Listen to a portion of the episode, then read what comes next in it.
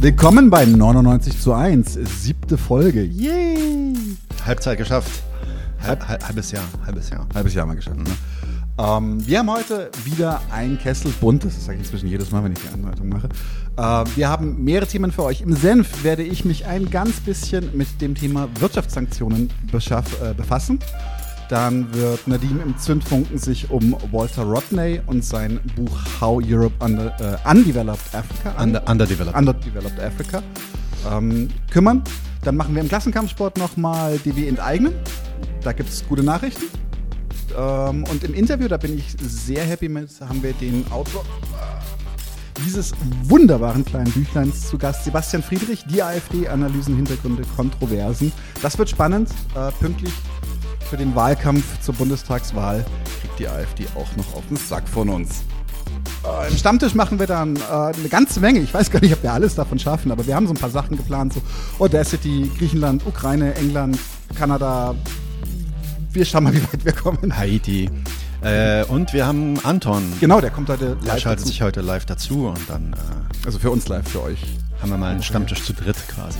Yay. Alright, dann fangen wir an mit dem Senf.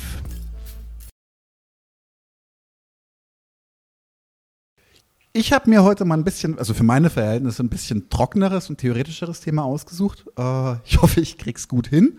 Aber tatsächlich ist es ein Thema, was ich einfach spannend und wichtig fand, auch äh, für tatsächlich meine eigene Meinungsbildung. Deswegen möchte ich das einfach mal mit euch teilen. Und zwar geht es um die Effektivität von Wirtschaftssanktionen. Da gibt es ein, ein, ein gewisser Dylan O'Driscoll von der University of Manchester, hat äh, 2017 bereits, ist ein bisschen älter, verlinken das dann auch nachher, eine Zusammenführung mehrerer Studien gemacht, in der er sich mit den Auswirkungen und der Nutzbarkeit von Wirtschaftssanktionen beschäftigt hat. Und ich fand das vor allem auch deswegen interessant, weil ich mich noch erinnern kann, boah, lass es sechs, sechs Jahre her sein oder sowas, da hat Uganda, glaube ich, ähm, ziemlich üble Anti, Anti-Schwulen, Anti-Lesben-Gesetze, also Anti-LGBT-Gesetze durchgedrückt, richtig giftig. Und dann war da eine große Empörung und dann gab es dann auch Diskussionen, soll man jetzt Uganda Wirtschaftssanktionen und sowas verpassen. Das wurde halt auch innerhalb, sagen wir mal, zumindest in den Linksliberalen waren das offene Optionen. Und ich finde, man sollte darüber reden, was das wirklich bedeutet, weil ich nicht glaube, dass jeder aus bösem Willen Sanktionen als für ein probates Mittel hält. Tatsächlich, und das ist sehr spannend, ich werde jetzt ein bisschen ablesen auch, das ist äh, ein, ein, ein First für mich. Tatsächlich ist es so, dass das Land, das die meisten Sanktionen durchdrückt via UN ist. Ich hätte jetzt die USA gesagt. Ja, ist auch richtig so. Ja. Ist auch richtig. Sind die Amerikaner tatsächlich. Die Amerikaner benutzen Sanktionen inzwischen tatsächlich, zumindest versuchsweise, als Möglichkeiten, um Regimewechsel herbeizuführen ohne militärische Intervention. Das Imperialismus hin oder her. Es klingt erstmal erstmal minimal freundlicher, als einfach alles in die Steinzeit zurückbomben und dann Coca-Cola hinzuschicken.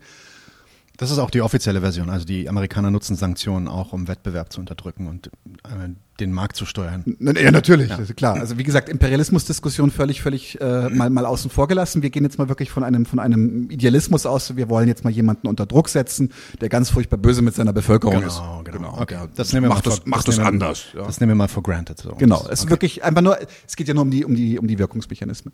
Tatsächlich ist es nämlich so, dass ähm, ähm, es gibt mehrere Studien zu dem Thema ähm, und das tatsächlich die einzige Uneinigkeit, die sie haben laut dieser Sammlungsstudie, ist tatsächlich, wie krass versagen Wirtschaftssanktionen. Also es geht nicht darum, sind sie eventuell doch nützlich, sondern es geht nur darum, wie hart schmieren sie eigentlich ab.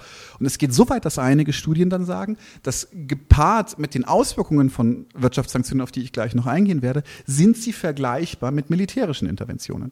Und das fand ich tatsächlich schon ganz schön krass. Und äh, es gibt keine einzige Studie, die, die zu, der, zu dem Schluss kommt, dass Wirtschaftssanktionen hilfreich sind oder einen Regimewechsel herbeiführen können. Gehen wir jetzt mal kurz in die Details. Ähm, tatsächlich ist es so, dass Wirtschaftssanktionen in allererster Linie erstmal eine Sache machen. Und zwar, das eigentlich unglaublich augenfällig, aber sie, sie schwächen die Schwächeren und stärken die Stärkeren, wie eigentlich immer. Tatsächlich Wirtschaftssanktionen knallen in einer Bevölkerung immer auf die Unterschicht durch. Das ist unisono so. Also wirklich, da, da braucht man, braucht man nicht, nicht debattieren oder so. Das ist ja auch so gewollt. Ne? Also die Idee ist ja, dass du Druck erzeugst. Die Problem- Unterschicht angreifst, auf das die Unterschicht sich dann gegen das Regime wendet. So. Genau, aber das wird halt, das funktioniert halt nicht. Also Mhm. ich bin mir nicht ganz sicher, ob das, ob das allen Leuten bewusst ist, dass das das Ziel ist. Ich glaube schon, dass sie auch denken, dass man vielleicht die Wirtschaftsstarken schädigen kann, aber gibt ja auch das Beispiel Sudan, da gehe ich nachher noch drauf Ja, ein. Tatsache. Es gibt ja dann auch irgendwie irgendwelche Sanktionen, die auf irgendwelche Oligarchen in Russland ausgelegt werden, auf das die Genau. ihr Kapital nicht mehr bewegen können und so.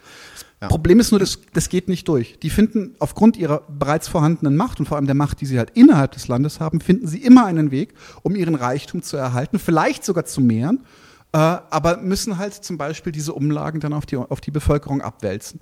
Es ist zum Beispiel so, dass die, ähm, das äh, Bruttoinlandsprodukt von manchen Ländern ist dadurch zwar insgesamt um 4% gefallen, allerdings ist eigentlich nur die Schere zwischen Arm und Reich massiv aufgegangen. Das Ganze hat dann auch zum, zum, äh, zum wie soll ich sagen, zur, zur indirekten Konsequenz, dass äh, es Dynamiken erzeugt innerhalb der Länder, die sanktioniert werden, die zum Beispiel weitere Marginalisierung äh, zur Folge haben. Es ist zum Beispiel so, dass wenn du in einem Land, das dem es, also in dem es ein, ein nicht nettes Regime oder wie immer das man auch nennen will gibt, wenn du da Sanktionen, äh, den Sanktionen auferlegst, dass sie dann zum Beispiel auch das nutzen, um ihre eigene Politik weiter zu forcieren. Sie zeigen, sagen, sagen, es ist ein Angriff, so, ein Best, so wie damals Göring, der gesagt hat, äh, man, man muss einfach alle Leute diffamieren, die äh, irgendetwas kritisch sehen als Feinde des Vaterlandes. Dann ziehen sie schon alle mit. Korbgeist. Und, bitte? Korbgeist. Korb, die- Korgas, die- genau, ja. genau. Ähm, und so funktioniert das dann tatsächlich auch. Es werden dann einfach die, die Amerikaner, die UN, alle werden dämonisiert oder werden als die Bösen dargestellt, was vielleicht jetzt nicht unbedingt mal falsch sein muss, aber sie werden benutzt. Sie sind dann Instrument, um weitere Unterdrückung zu rechtfertigen. Tatsächlich werden die Sanktionen sogar so weit genutzt, dass man Teile der Bevölkerung gezielter ausbluten lässt als andere. Und zwar natürlich die Teile, die vielleicht politisch Probleme mit einem haben. Das heißt, die Ethnien oder die, die politischen Gruppen, die in Opposition zu einem sind, werden gezielt stärker ausgeblutet als der Rest der Bevölkerung. Das heißt, es konsolidiert sich eigentlich das Regime anhand der Sanktionen. Es ist wie ein, wie ein nutzbares Mittel, ob Propaganda oder einfach auch tatsächlich materialistisch, dass sie sie einfach das Geld entsprechend umschiften und das begründen können und sagen können, hä, die Kassen werden langsam leer, wir müssen sparen, wir sparen bei euch zuerst. Und ähm, es gibt, wie gesagt, keinen einzigen Fall, in dem diese Sanktionen irgendwie dazu geführt haben, dass ein Regime eingelenkt hat oder äh, seine, seine Gesetzgebung nachhaltig verändert hat, im Sinne der Leute, die Sanktionen machen. Es gibt hier dann auch ein paar Beispiele, zum Beispiel, dass äh, der Irak schon lange sanktioniert war. Schon lange, massiv sogar. Und trotzdem musste man mit einer militärischen Intervention hin und einen Regime-Change erzwingen. Das ist auch interessant, weil diese Studie ist, glaube ich, nicht von einem Linken, weil der, das Vokabular so ein bisschen, bisschen neutral ist an ein paar Punkten, wo ich mir denke, so, okay, so kann man es auch nennen. Ähm, das weitere Problem ist, ist, dass manche, manche Länder werden durch Sanktionen so sehr geschädigt, dass sie sich nicht mehr erholen können. Das heißt, die Wirtschaft wird so runtergerockt, wie gesagt, in allen Fällen auf Kosten der Armen. Das ist, die herrschende Klasse hat da nie wirklich Probleme mit. Die wissen schon, wo sie ihr Geld parken. Ganz ehrlich. Ähm, die sind, es ist überall das Gleiche. Die kennen die Tricks, die kennen die, die kennen die Loopholes, die kennen, die wissen, was die Cayman Islands sind und Co. Ähm, das heißt, es, wird aber teilweise die Bevölkerung so nachhaltig geschädigt, dass da nichts mehr bei rumkommen kann. Und das Interessante ist ja zum Beispiel, wenn man sich jetzt militärische Interventionen oder Gebiete nach militärischer Intervention anguckt, ob das jetzt der Irak oder Libyen ist, ist, ist, dass die ja in so einem, in so einem, in so einem fast postapokalyptischen Limbo gefangen sind, weil sie nicht mehr auf die Beine kommen. Sie kommen nicht mehr, sie kommen nicht mehr nach vorne, sie kommen nicht mehr nach vorne. Unter anderem natürlich auch, weil bestimmte Oppositionelle auch gezielt weiter destabilisiert werden. Das ist natürlich auch ein Thema, aber auch, weil sie einfach wirtschaftlich zertrümmert sind. Und tatsächlich geht es wirtschaftssanktionierten äh, Ländern ähnlich. Das Beispiel, was Sie hier zum Beispiel auch noch anführen, was ich super interessant fand, hatten wir auch eine Zwischenmahlzeit zu, ist Myanmar dass Myanmar durch die Sanktionen so, so beschädigt war, dass sie sich auch nicht mehr wirklich erholen konnten. Und man könnte vielleicht sogar, und ich glaube, das ist nicht weit hergeholt, das Wiedererstarken der Junta auch ein bisschen damit erklären, dass die eigentlich nie wirklich betroffen waren von diesen Sanktionen. Das heißt also, die herrschende Klasse war die ganze Zeit am Drücker, hat sich davon nicht beirren lassen, hat nur unten ausbluten lassen. Er geht hier noch relativ stark dann auch auf den Sudan ein, in dem es ähnlich ist, weil der Sudan tatsächlich auch sehr, sehr stark ähm, seine Public Services einge eingeschränkt hat, äh, seine, seine, seine Bildung auch runtergefahren hat. Und all diese Sachen nützen der herrschenden Klasse. Je weniger die Leute trainiert sind nachzudenken, desto weniger sind sie auch in der Lage zu hinterfragen, was dann passiert, desto anfälliger sind sie für einfache Ideologien. Und gerade herrschende Klasse nutzt einfache Ideologien, um eine Einigkeit zu erzeugen. Also wie gesagt, das, äh, immer dieses, dieser Chorgeist kann damit beschworen werden. Tatsächlich, wenn man sich das Ganze durchliest, der macht auch schöne Quellen hinten dran, ist eigentlich aus für mich einer linken Perspektive vollkommen klar, dass wir nicht zu Wirtschaftssanktionen stehen können. Wir brauchen andere Mittel, um Genossinnen oder, oder einfach irgendwie marginalisierte und unterdrückte Menschen äh, befreien zu können. Aber über Wirtschaftssanktionen wird das nicht werden. Das heißt, wir müssen Basisarbeit machen, vor Ort die Leute mit den Leuten arbeiten, die Leute vor Ort unterstützen. Es führt kein Weg dran vorbei. Es muss internationalistisch gedacht werden an der Stelle. Ja, und ich denke auch vor allem vor dem Hintergrund, dass die Linke sich ja eigentlich immer auf die Fahne schreibt, ähm, äh, so gegen Waffenexporte zu sein mhm. und ja, noch zumindest Antikrieg und anti-interventionistisch, äh, sollte man sich auf jeden Fall die, ähm, die staatlichen Wirtschaftssanktionen äh, auch ganz vorne auf die Fahne, vielleicht sogar wirklich an den ersten Platz schreiben, weil ähm, der Schaden halt so astronomisch hoch ist und halt überhaupt nicht im Blick äh, im, im Blick der Linken, im Blick der Bevölkerung an sich ja. ist, dass es passiert so im Hintergrund. Die meisten Leute wissen auch gar nicht, wie diese Sanktionen eigentlich funktionieren und so und äh, was die eigentlich sind. Ähm, insofern sollten wir das viel mehr thematisieren, glaube ich auch. Ja, wir werden es verlinken. Guckt euch das durch. Es ist nicht so lang und es ist relativ, es ist, besteht eigentlich nur aus Zusammenfassungen. Das heißt wenig, wenig Blatext, ähm, relativ komprimiert.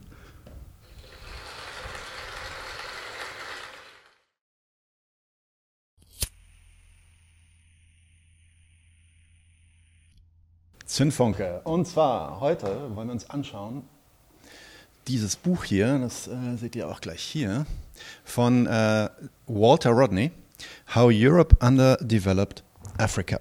So heißt es auf Englisch. Äh, es gibt auch eine deutsche äh, Version davon, die in den 70er Jahren, glaube ich, publiziert wurde. Die Übersetzung auf Deutsch ist eine ganz offensichtliche Verwässerung des politischen Inhalts. Die heißt Afrika, die Geschichte einer Unterentwicklung. Ähm, da kann man schon sehen, da kann man schon sehen, was der Verlag sich so gedacht hat. Ähm, ich werde gleich auf das Buch eingehen. Ich will kurz erstmal dazu erzählen, wer Walter Rodney eigentlich ist. Das ist nämlich eine extrem wichtige Person, vor allem für so äh, Africa Studies und so panafrikanische äh, Bewegungen, die ja in den 60er Jahren dann begannen und dann auch so in Black Power mündeten, der Black Power Bewegung zum Beispiel in den USA und so weiter. Also Walter Rodney, 1942 geboren in Georgetown, Guyana. Ähm, und äh, ist tatsächlich auch nur 38 Jahre alt geworden, dann schon am 13. Juni 1980 auch in Georgetown ermordet worden durch ein oh. Bombenattentat. Äh, oh. Von der, wem? Step okay, by step. Okay. äh, er war ein panafrikanisch orientierter Historiker und Politiker aus Guyana. Das heißt, er war auch Teil einer Partei, die er dann auch selber mitgegründet hat. Ähm, er gilt auch außerdem als der Vordenker und der eigentliche Praktiker von, so der erste Praktiker von Black Power, dem Black Power Movement. Ähm, das heißt, die Black Power Leute in den USA haben sich dann auch immer extrem auf äh, Walter Rodney bezogen, haben ihn auch öfter eingeladen in die USA zu Vorträgen und so weiter. Und er wurde durch einen von der offensichtlich von der guyanischen Armee verübten Sprengstoffanschlag getötet. Ähm, dazu sage ich gleich ein bisschen mehr. Er hat sich so in den, seinen 20er Jahren hat er sich in Tansania und zwar in, äh, an der Dar el Salam äh, Uni in Tansania aufgehalten und dort dann auch eine Professur gehabt äh, beziehungsweise ein, ein, ein Lektorat gehabt. Und in dieser Zeit hat er auch genau dieses Buch geschrieben, How Europe Underdeveloped Africa. Dann kam er 1974 nach Guyana zurück, sollte dort eigentlich auch eine Professur an der Uni von Guyana übernehmen, aber die guyanische Regierung der gefall, äh, gefiel das überhaupt nicht und deswegen schritt die ein und hat ihm das verwehrt. Daraufhin wurde er politisch immer aktiver und hat sich angefangen, gegen die guyanische Regierung, die, äh, ja, die Comprador-Regierung quasi, äh, mit einer Working People's Alliance Partei äh, zu, äh, zu organisieren. Und er stellte damit auch nach einigen Jahren schon die wichtigste und glaubhafteste, äh, glaubhaftigste ähm, Opposition des sogenannten PNC, also der regierenden People National Congress Regierung dar. Ihr, äh, das Ziel dieser Partei war die Schaffung von einem politischen Bewusstsein, das ist jetzt ein Zitat, ne, politisches Bewusstsein und das Ersetzen von ethnischer Politik ähm, mit revolutionären Organisationen, welche, welche auf Klassensolidarität aufbaut. Das heißt, die Working, äh, die Working People's Alliance hat einen ganz klaren Klassenfokus, während die, der PNC ähm, ja, so eine Art Comprador neokoloniale Regierung war, die auf Basis von äh, so ethnischen ähm, äh, Policies und ethnischen Programmen auch ganz viel so ja, kapitalistische Politik und neoliberale Politik dann später auch äh, durchsetzte. Ne? 1980 dann wurde er äh, im Alter von 38 Jahren durch eine Bombe in seinem Auto äh, ermordet, beziehungsweise es ist quasi eine Bombe an ihn übergeben worden von einem General in so ein Paket, soweit ich das verstanden habe. Dies geschah genau einen Monat, nachdem er aus, äh, nachdem er nach Zimbabwe eingeladen worden war und dort dann äh, an den Unabhängigkeitsfeiern von Zimbabwe äh, teilnahm, kam er zurück. Ähm, und äh, hat, saß quasi mit seinem Bruder Donald Rodney im Auto und die, dieser Donald Rodney hat das auch überlebt. Der sagte aus, dass ein, ein Sergeant der Guyana Defense Force, also der, der, Guyanisch, der guyanesischen äh, Armee, ähm, ein sogenannter Gregory Smith ihm diese Bombe übergab. Smith floh dann auch sofort nach dem Attentat ähm, nach Französisch-Guyana. Das ist ein Land, ja, ein Land nicht direkt äh, angrenzend an Guyana, aber so zwei Länder weiter.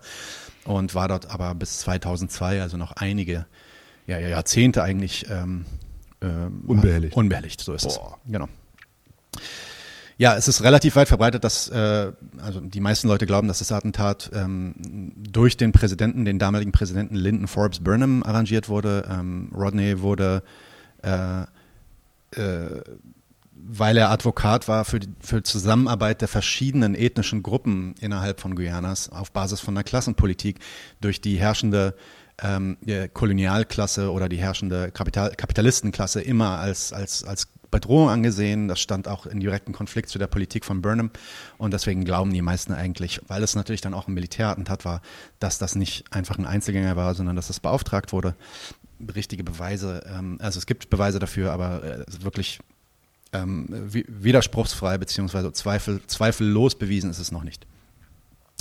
Und äh, Rodney äh, hatte so einen ganz ähm, speziellen Ansatz der, der Massenbildung und Erziehung und den hat er versucht auch in diesem Buch, das habe ich, hab ich auch hier, das nennt sich ähm, The Groundings with My Brothers.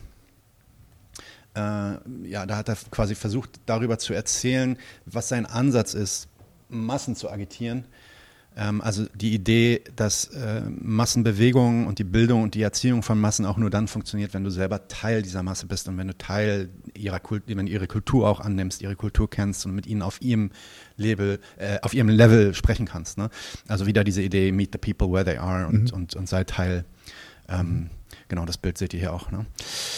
Kommen wir jetzt mal zu äh, seinem seminalen Werk How Europe Underdeveloped Africa oder Afrika, die Geschichte einer Unterentwicklung. Ähm, ich finde das so übel. Rodney hat dieses, also es ist wirklich ein, ein Meisterwerk, ein riesiges, auch ein, ein, sehr, sehr inhaltvolles Buch äh, in seinen späten 20er Jahren geschrieben. Ich glaube, als er 28 war, wurde das Buch veröffentlicht. Und wie gesagt, er war an der Dar es Salaam Universität in Tansania angestellt. Und das Buch bringt im Endeffekt zwei Sachen zusammen. Erstens eine breite Narrative des Geschicht, der, der, der afrikanischen Geschichte ja, oder der, der, Kont der kontinentalen Geschichte Afrikas aus einer klar marxistischen Perspektive.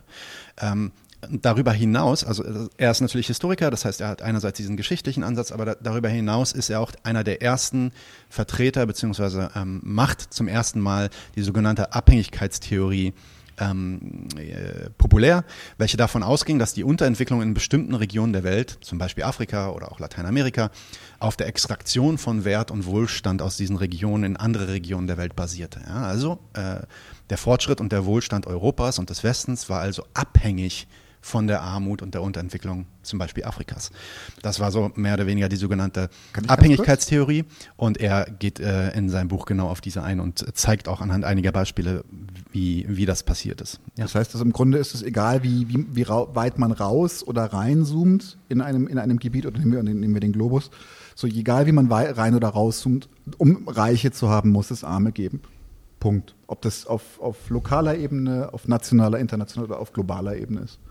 Und das sind diese Abhängigkeitsverhältnisse, die immer da sind. Ja, ich würde nicht sagen, dass es die gleichen ähm, Prozesse sind. Die Prozesse sind anders. Aber, nee, die Resultate aber, sind ähnlich. Kann man, kann, man, kann man auf jeden Fall schon parallel sehen, auf jeden Fall. Ja. Mhm. Die Prozesse sind ein bisschen anders und darauf gehen wir auch gleich ein. Mhm. Ja, ähm, nicht nur, dass Europa abhängig ist davon, den, den Wohlstand und den Reichtum Afrikas irgendwie äh, zu extrahieren. Ja, es ist sogar abhängig davon, Afrika ähm, rückständig zu halten und an der Rückentwicklung von Afrikas ähm, mitzuarbeiten, auf dass diese Extraktion weiterhin so problemlos passiert. Ja.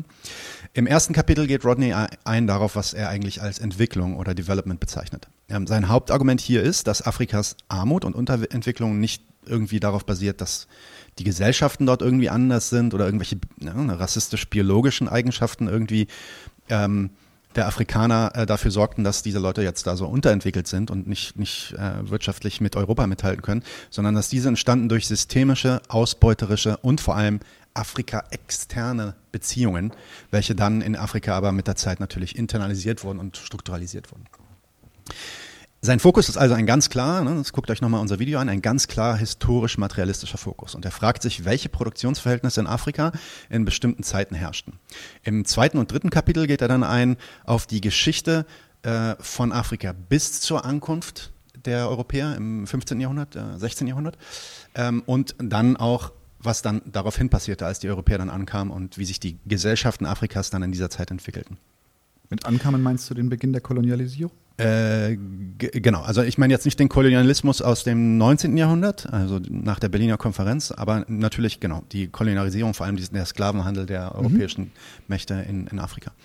Ähm, die afrikanische Geschichte bis zur Ankunft der Europäer, war, also im 15. Also Jahrhundert, war extrem variantenreich. Also da geht äh, Rodney auch auf unterschiedliche Gesellschaften und unterschiedliche Teile in Afrikas ein und zeigt, wie die meisten äh, Gesellschaften in Afrika noch nicht so richtig in den Feudalismus äh, umgewandelt wurden, immer noch so kommunale Produktionsweisen, ähm, also stammesbasierte Produktionsweisen ähm, hatten, zeigt aber auch, wie bestimmte Regionen wie zum Beispiel Ägypten oder Äthiopien, anfingen schon feudalistische Produktionsverhältnisse anzunehmen. Ja? Also das quasi auch dann ähnlich wie in Europa, das ja auch eigentlich zur gleichen Zeit passierte, nämlich der Feudalismus ähm, äh, langsam schon Überhand äh, übernahm. Das heißt, die Idee, dass Afrika auch damals schon unterentwickelt war, die lehnt er ab. Er sagt, ja, das stimmt schon, dass, äh, es gab noch viel Kommunalproduktionsweise, die gab es aber, in, er sagt aber, die gab es aber auch in, in, Europa auch, die gab es aber auch in Russland, die gab es aber auch in anderen Ländern und äh, anderen Kontinenten.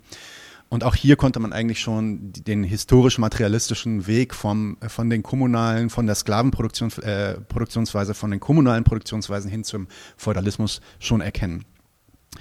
Er räumt also in diesem Kapitel mit, den, ja, mit diesem typisch westlichen Argument auch auf, dass, äh, dass die Sklaverei in Afrika nichts Neues war und dadurch ähm, auch der Effekt des westlichen Sklavenhandels nicht überzubewerten sei. Ja? Das ist, muss man sich vorstellen, in den 60er Jahren versucht der Westen irgendwie damit klarzukommen, ähm, dass historisch immer klarer wird, dass wow, wir haben, wir haben, wir haben Millionen von Menschen umgebracht und versklavt ähm, und haben ganze Kontinente damit zerstört. Und dann kam so ein, äh, ja, so ein akademisches Argument auf von wegen, ja, das war ja aber nichts Neues. Das gab es ja in Afrika auch schon vorher und das gab es überall auf der Welt. Sklaverei an sich war nichts Neues. Ja. Die werden schon was gemacht haben. Äh, nee, nee, das ist, das ist nicht das Argument, sondern die Idee, die Idee ist, wir waren einfach nur ein weiterer äh, Sklavenhändler. Ja? Und ähm, da gab es vorher arabische Sklaven, sowas hatten wir auch in unser, irgendwelche Trash-Kommentare in unseren Videos teilweise schon, von irgendwelchen Rechten, die halt dann damit versuchen zu argumentieren, dass ähm, äh, dass das schwarze Schicksal gar kein besonderes Schicksal war und auch kein Schicksal, was ihnen irgendwie von weißen Menschen aufer, auferlegt worden wäre. Ähm, und Rodney betont hier, dass obwohl es natürlich Formen von Sklaverei in der voreuropäischen Epoche gab, man diese Begriffe gar nicht gleichsetzen kann, dass es sich hier um sehr unterschiedliche Produktionsprozesse handelt. Ja? Also in, in, den, in der voreuropäischen Periode war es so, dass es gab schon Sklaven, aber das war eigentlich eine bestimmte Form von einer gesellschaftlichen Unterdrückung. Und es ging da überhaupt nicht um eine systematische Ausbeutung von Mehrwert, wie es und, und vor allem auch auf diesem Scale, äh, wie es dann später kommen würde. Er kontert also, Sklaverei als eine Produktionsweise war in Afrika nicht präsent obwohl durchaus vereinzelt Sklaven gefunden werden konnten, vor allem in Gesellschaften, in denen die kommunale Produktionsweise langsam zerfiel und sich in einen Feudalismus entwickelte. Im vierten Kapitel widmet sich Rodney dann den katastrophalen Auswirkungen des westlichen Sklavenhandels. Also diese Idee, dass gleichzeitig Europa sich immense Vorteile dafür erschaffen konnte, dass sie quasi diese Arbeitskraft aus, aus Europa rausziehen konnte. Ähm, was, was hatte das eigentlich für Auswirkungen auf, ähm, auf den afrikanischen Kontinent und was hatte das für Auswirkungen auch auf die Entwicklung Europas und wie sehr beschleunigte das die Entwicklung Europas? Ähm, der destruktive Charakter der Sklaverei war nicht nur durch das, durch das Verschwinden von den Leuten irgendwie ähm, gegeben. Also stellt euch mal vor, dass einfach über Jahrzehnte und Jahrhunderte hinweg es so einen Sog gibt, der irgendwie junge Menschen, äh, Männer, auch Frauen teilweise dann und auch sogar schon Kinder irgendwie aus diesem Kontinent raussaugt und damit natürlich dann auch für die Produktionsweise dann ähm, Arbeitskraft entzieht. Äh, teilweise, es gibt dann, er redet dann auch wirklich von Zitaten von so afrikanischen ähm, äh, ja, Stammesführern oder, oder, oder äh, Leuten, die halt dokumentiert hatten in der Zeit, die, die halt dann teilweise nicht mehr in der Lage waren, Leute zu finden einfach und das Gefühl hatten, dass eigentlich das, das gesamte Land leer gesaugt wird von Menschen. Ja? Ähm, aber es gab noch was anderes, der, der äh, noch einen anderen Fakt, der dazu geführt hat, dass das Ganze noch destruktiver war, nämlich das, der Prozess des Einfangens von Sklaven. Ja, also das haben ja die Europäer nicht selber gemacht. Die Europäer haben sich meistens eigentlich gar nicht so weit reingewagt nach Afrika, sondern die haben sich meistens immer so an den Ufern aufgehalten, an, an der Küste. Und äh, die Sklaven äh, eingefangen wurden dann von, von Afrikanern. Das heißt, die Afrikaner wurden mit bestimmten ähm, äh, Reichtümern und bestimmten Belohnungen wurden sie dann dazu gebracht, andere Afrikaner zu fangen und dann den Europäern ja, zu verkaufen oder zu übergeben. Und dieser Prozess des Einfangs von Sklaven erzeugte kontinuierlich Konflikte und Kriege zwischen eben jenen Kollaborateuren, die äh, sich mit den Europäern äh, stellten, weil sie dachten, dass sie damit reich werden können, und natürlich Leuten, die sich dann auch dem widersetzten in Afrika. Äh, und hier sagt er dann halt, während, und das muss man sich mal auf der Zunge zergehen lassen, also ich finde das so krass. Also wenn du das mal, wenn du das mal durchrechnest, ja, zwischen 1650 und 1850, wir reden über einen Zeitraum von 200 Jahren, verdoppelte sich die Bevölkerung Europas und die Bevölkerung Asiens. Verdoppelt sich. In derselben Zeit gab es in Afrika kein Bevölkerungswachstum. Null. Richtig ausgesaugt worden. Ja, und nichtsdestotrotz zeigt er dann halt auch auf, wie durch all die Jahre hinweg sich immer wieder Widerstand entwickelte und die Afrikaner gegen die Ausbeutung und Versklavung auch immer wieder aufbegehrten. Also auch diese Idee, ja, warum haben die das denn mit sich machen lassen, warum haben die nicht gekämpft, ja, selber schuld und so, äh, ist, ist leider einfach Bullshit. Nur natürlich hatten dann teilweise die Europäer einfach ähm, Übermacht, was militärische äh, Fähigkeiten und, und auch Waffen anging. Äh, wie gesagt, im vierten Kapitel zeigt Rodney dann außerdem auf, wie nach dem offiziellen Ende der Brit äh, britischen Sklaverei 1834 zu dem sogenannten Scramble for Africa, also dem Kampf um Afrika führte, wie das zu dem Kampf um Afrika führte, der dann in der Berliner Konferenz 1884-1885 mündete, ähm, wo die Kolonialmächte sich dann trafen und quasi den afrikanischen Kontinent so mit Linealen auf der Karte aufteilten und sagten, das gehört jetzt Frankreich, das gehört jetzt Deutschland, das gehört und so weiter, ne? Belgien und so weiter. Ähm, auch hier geht er wieder dann und zeigt dann, was waren diese Auswirkungen dieser Aufteilung in Afrika. Er geht dann wieder auf die unterschiedlichen Regionen in Afrika ein, zeigt, zeigt, zeichnet relativ detaillierte Bilder über den Zustand und die Entwicklung, über die gesellschaftlichen, wirtschaftlichen, technologischen Zustände in genau dieser Zeit. Im fünften Kapitel kommt eines seiner Hauptargumente, indem er nämlich dann versucht, so ein kolonial-apologetisches Argument zu entkräften, welches behauptet, dass der Kolonialismus eigentlich nur zustande kam, weil die Afrikaner ja eigentlich Hilfe brauchten. Ja, die Afrikaner waren so unterentwickelt, ähm, die, die hatten eigentlich ein Bedürfnis nach Hilfe und dann kamen die Kolonialmächte und haben, haben gesagt, okay, wir helfen euch jetzt bei der Entwicklung und das war dann eigentlich der Kolonialismus und er zeigt halt, wie man das heute eigentlich auch mittlerweile fast überall schon weiß, äh, hoffe ich, dass das totaler Humbug ist und äh, führt in minutiöser Art und Weise vor, wie der Kolonialismus ähm, nur der Weiterentwicklung Europas zugute kam, sowohl was die Ausbeutung von, von Low-Skilled Arbeit angeht, also Leute, die dann irgendwie in irgendwelchen Minen nach nach Gold oder nach, ähm, nach Kautschuk oder so ähm, graben mussten, als auch was die Extraktion eben von diesen Rohstoffen angeht. Kupfer war zum Beispiel eines der wichtigsten Rohstoffe, die von, ähm, von Afrika nach Europa für die ganzen Elektronetze und so ähm, äh, exportiert werden musste. Und da kam Afrika de facto nichts zugute. Ja? Willst du mir damit sagen, dass der Genozid an den Nama und Herero nicht aus gutem Willen geschah? Nein, das äh, ist äh, relativ äh, historisch relativ leicht zu beweisen, ja. Ähm, im sechsten Kapitel geht Rod, äh, Rodney dann auf die Idee ein, dass Kolonialismus auch den Afrikanern zugute kam, weil ja wir haben ja Infrastrukturen gebaut und wir haben Straßen gebaut und es wurden ja auch Schulen gebaut sogar, ja. Und er, er untersucht, äh, genau, was so ist. Das ist ja, das ist ja genau dieses Argument, was in, in Life of Brandon auch gebracht wird. Genau. Er untersucht dabei ein Feld nach dem anderen und widmet sich vor allem der Bildung und zeigt auf, wie man hier eigentlich nur von aktiven Unterentwicklung sprechen kann. Auch die, äh, ne, außer die Idee des Transfers von Wohlstand aus Afrika in die Metropolen des Westens untersucht dann Rodney auch die Klassenrelationen in diesem internationalen Geflecht von äh, Kapitalismus und Imperialismus. Er sagt, nach allen Maßstäben war Arbeitskraft billig in Afrika und der Mehrwert, der aus der Arbeit extrahiert werden konnte, war groß. Die Arbeitgeber im Kolonialismus, der Arbeitgeber im Kolonialismus zahlte einen extrem kleinen Lohn, einen Lohn, der normalerweise unzureichend war, den Arbeiter physisch am Leben zu erhalten, welche deswegen darüber hinaus noch selber Nahrung anbauen musste, um zu überleben. Das heißt, es entstand so eine Klasse, die sowohl ausgebeutet wurde von dem, von, von dem Kapitalisten, oder von den Kolonialisten in diesem Fall und gleichzeitig aber selber noch irgendwie in so, so einer Art Agrarwirtschaft äh, und Bauernwirtschaft äh, aktiv sein musste, um überhaupt zu überleben. Und äh, wenn man sich so ein bisschen mit marxistischer ähm, Theorie auskennt und der Idee äh, der Ausbeutung, dann sieht man natürlich dann hier, dass auf eine ganz andere Art und Weise ähm, Ausbeutung an Afrikanern überhaupt möglich war im Vergleich zum Beispiel zum europäischen Festland. Er nimmt sich Marxes Beispiel von diesen Baumwollspinnen vor und macht auf äh, die Arbeit, die in den Anbau der Baumwolle äh, ging, aufmerksam und beobachtet, dass aus afrikanischer Sicht die erste Schlussfolgerung ist, dass der afrikanische Bauer durch den Industrialisten ausgebeutet wurde, welche diesen Rohstoff dann aber nicht in Afrika oder so verkaufte, sondern in Europa und Amerika brauchte, um dort ähm, äh, weiterentwickelt zu werden. Ne? Dort, das, dort kam dann das Skilled Labor, also die, die äh, gelernte Arbeit kam dann obendrauf, aber die ungelernte Arbeit in Afrika wurde ähm, wurde quasi in Afrika äh, auf, äh, wurde in Afrika gebracht. Zweitens macht er darauf aufmerksam, also dass äh, afrikanische ungelernte Arbeit viel weniger Wert beigemessen wurde als der gelernten Arbeit in Europa. Also zum Beispiel bei den, Baumwoll, bei den Baumwollspinnen. Ja? Derjenige, der dann am Ende mit dieser Baumwollspinne arbeitet, der kriegt viel, viel mehr Geld und Lohn für die Arbeit, weil das anscheinend auch dann irgendwie mehr ähm, Geschicklichkeit erfordert als das tatsächliche Baumwollpflücken, was natürlich trotzdem eine total harte körperliche Arbeit ist.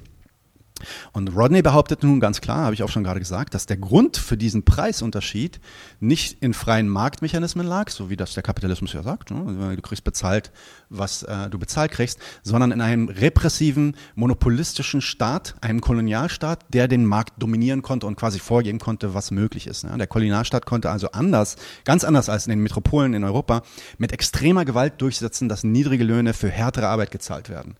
Und Rodney behauptet dabei dann auch, dass der relative Wohlstand, den die ähm, Arbeiter in den westlichen Gesellschaften zu spüren bekamen, dadurch, dass die gesamte Wirtschaft äh, wuchs, in Afrika komplett ausblieb. Er sagt also, in Kontrast sieht man, dass in Afrika der Kolonialismus diese Vorteile nicht mit sich brachte. Er intensivierte lediglich die Ausbeutungsrate von afrikanischer Arbeit und exportierte kontinuierlich den Mehrwert. Er macht dann eine Sache, die ich, äh, die ich super interessant fand, ähm, die da gibt es auch Debatten, inwiefern das äh, tatsächlich äh, ja, so richtig, methodisch richtig ist und theoretisch richtig ist. Aber es ist äh, sehr interessant zu sehen, wie er vergleicht, was europäische Arbeiter für Löhne bekommen und was afrikanische Arbeiter für Löhne bekommen, für, wohlgemerkt, dieselbe Arbeit. Also da nimmt er nicht andere Arbeiten irgendwie, sondern wirklich für dieselbe Arbeit und zeigt, wie Afrikaner vier bis 30 Mal weniger bezahlt wurden als europäische Arbeiter im Vergleich. Ja? Genau. Ähm, Rodney's How Europe Underdeveloped Africa ist ein zeitloses Meisterwerk, welches sich sowohl, ähm, welches quasi sowohl die historische Basis für Neokolonialstudien herstellte und ähm, bis heute so in internationalistischen, von internationalistischen Aktivisten als eines der wichtigsten Werke über die afrikanische Geschichte und Politik sowie über internationalen Kapitalismus und Imperialismus gesehen wird. Es ist eine Schande, aber ähm, dass es bis heute eigentlich seit den 70ern keine Neuauflage dieses Buches gab, aber es ist Krass. natürlich nicht, es ist natürlich nicht überraschend. Hm. Ähm, und dieses Buch, wie gesagt, der Titel auf Deutsch, auch ich habe ich hab gerade vorhin mal gegoogelt, man kann es finden, also wenn ihr den deutschen Titel eingebt, ich glaube, ihr findet es noch antiquarisch und ge äh, gebraucht. Ist ziemlich teuer, kostet dann so mindestens 25, 30 Euro. Aber ich ich, wenn ihr mit der englischen Version klarkommt, geht zu Versa Books. Die haben das auch relativ günstig, kriegt man auch auf Amazon und so. Ansonsten holt euch die deutsche Version. Es ist wirklich sehr, sehr wertvoll. Ähm, und ähm, es ist auch eine, ja, eine Lektüre, die extrem ja, spannend ist. Und es ist nicht, ist nicht so trocken geschrieben, sondern er schreibt es auf eine sehr, ähm, ja, wie soll man sagen, unterhaltsame Art und Weise gleichzeitig. Walter Rodney, How Europe Underdeveloped Africa. Da kann man auch mal klatschen.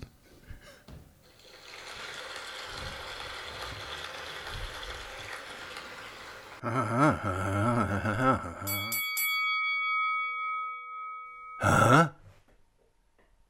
dun, dun, dun, dun, dun, dun. Haha. Huh? Huh?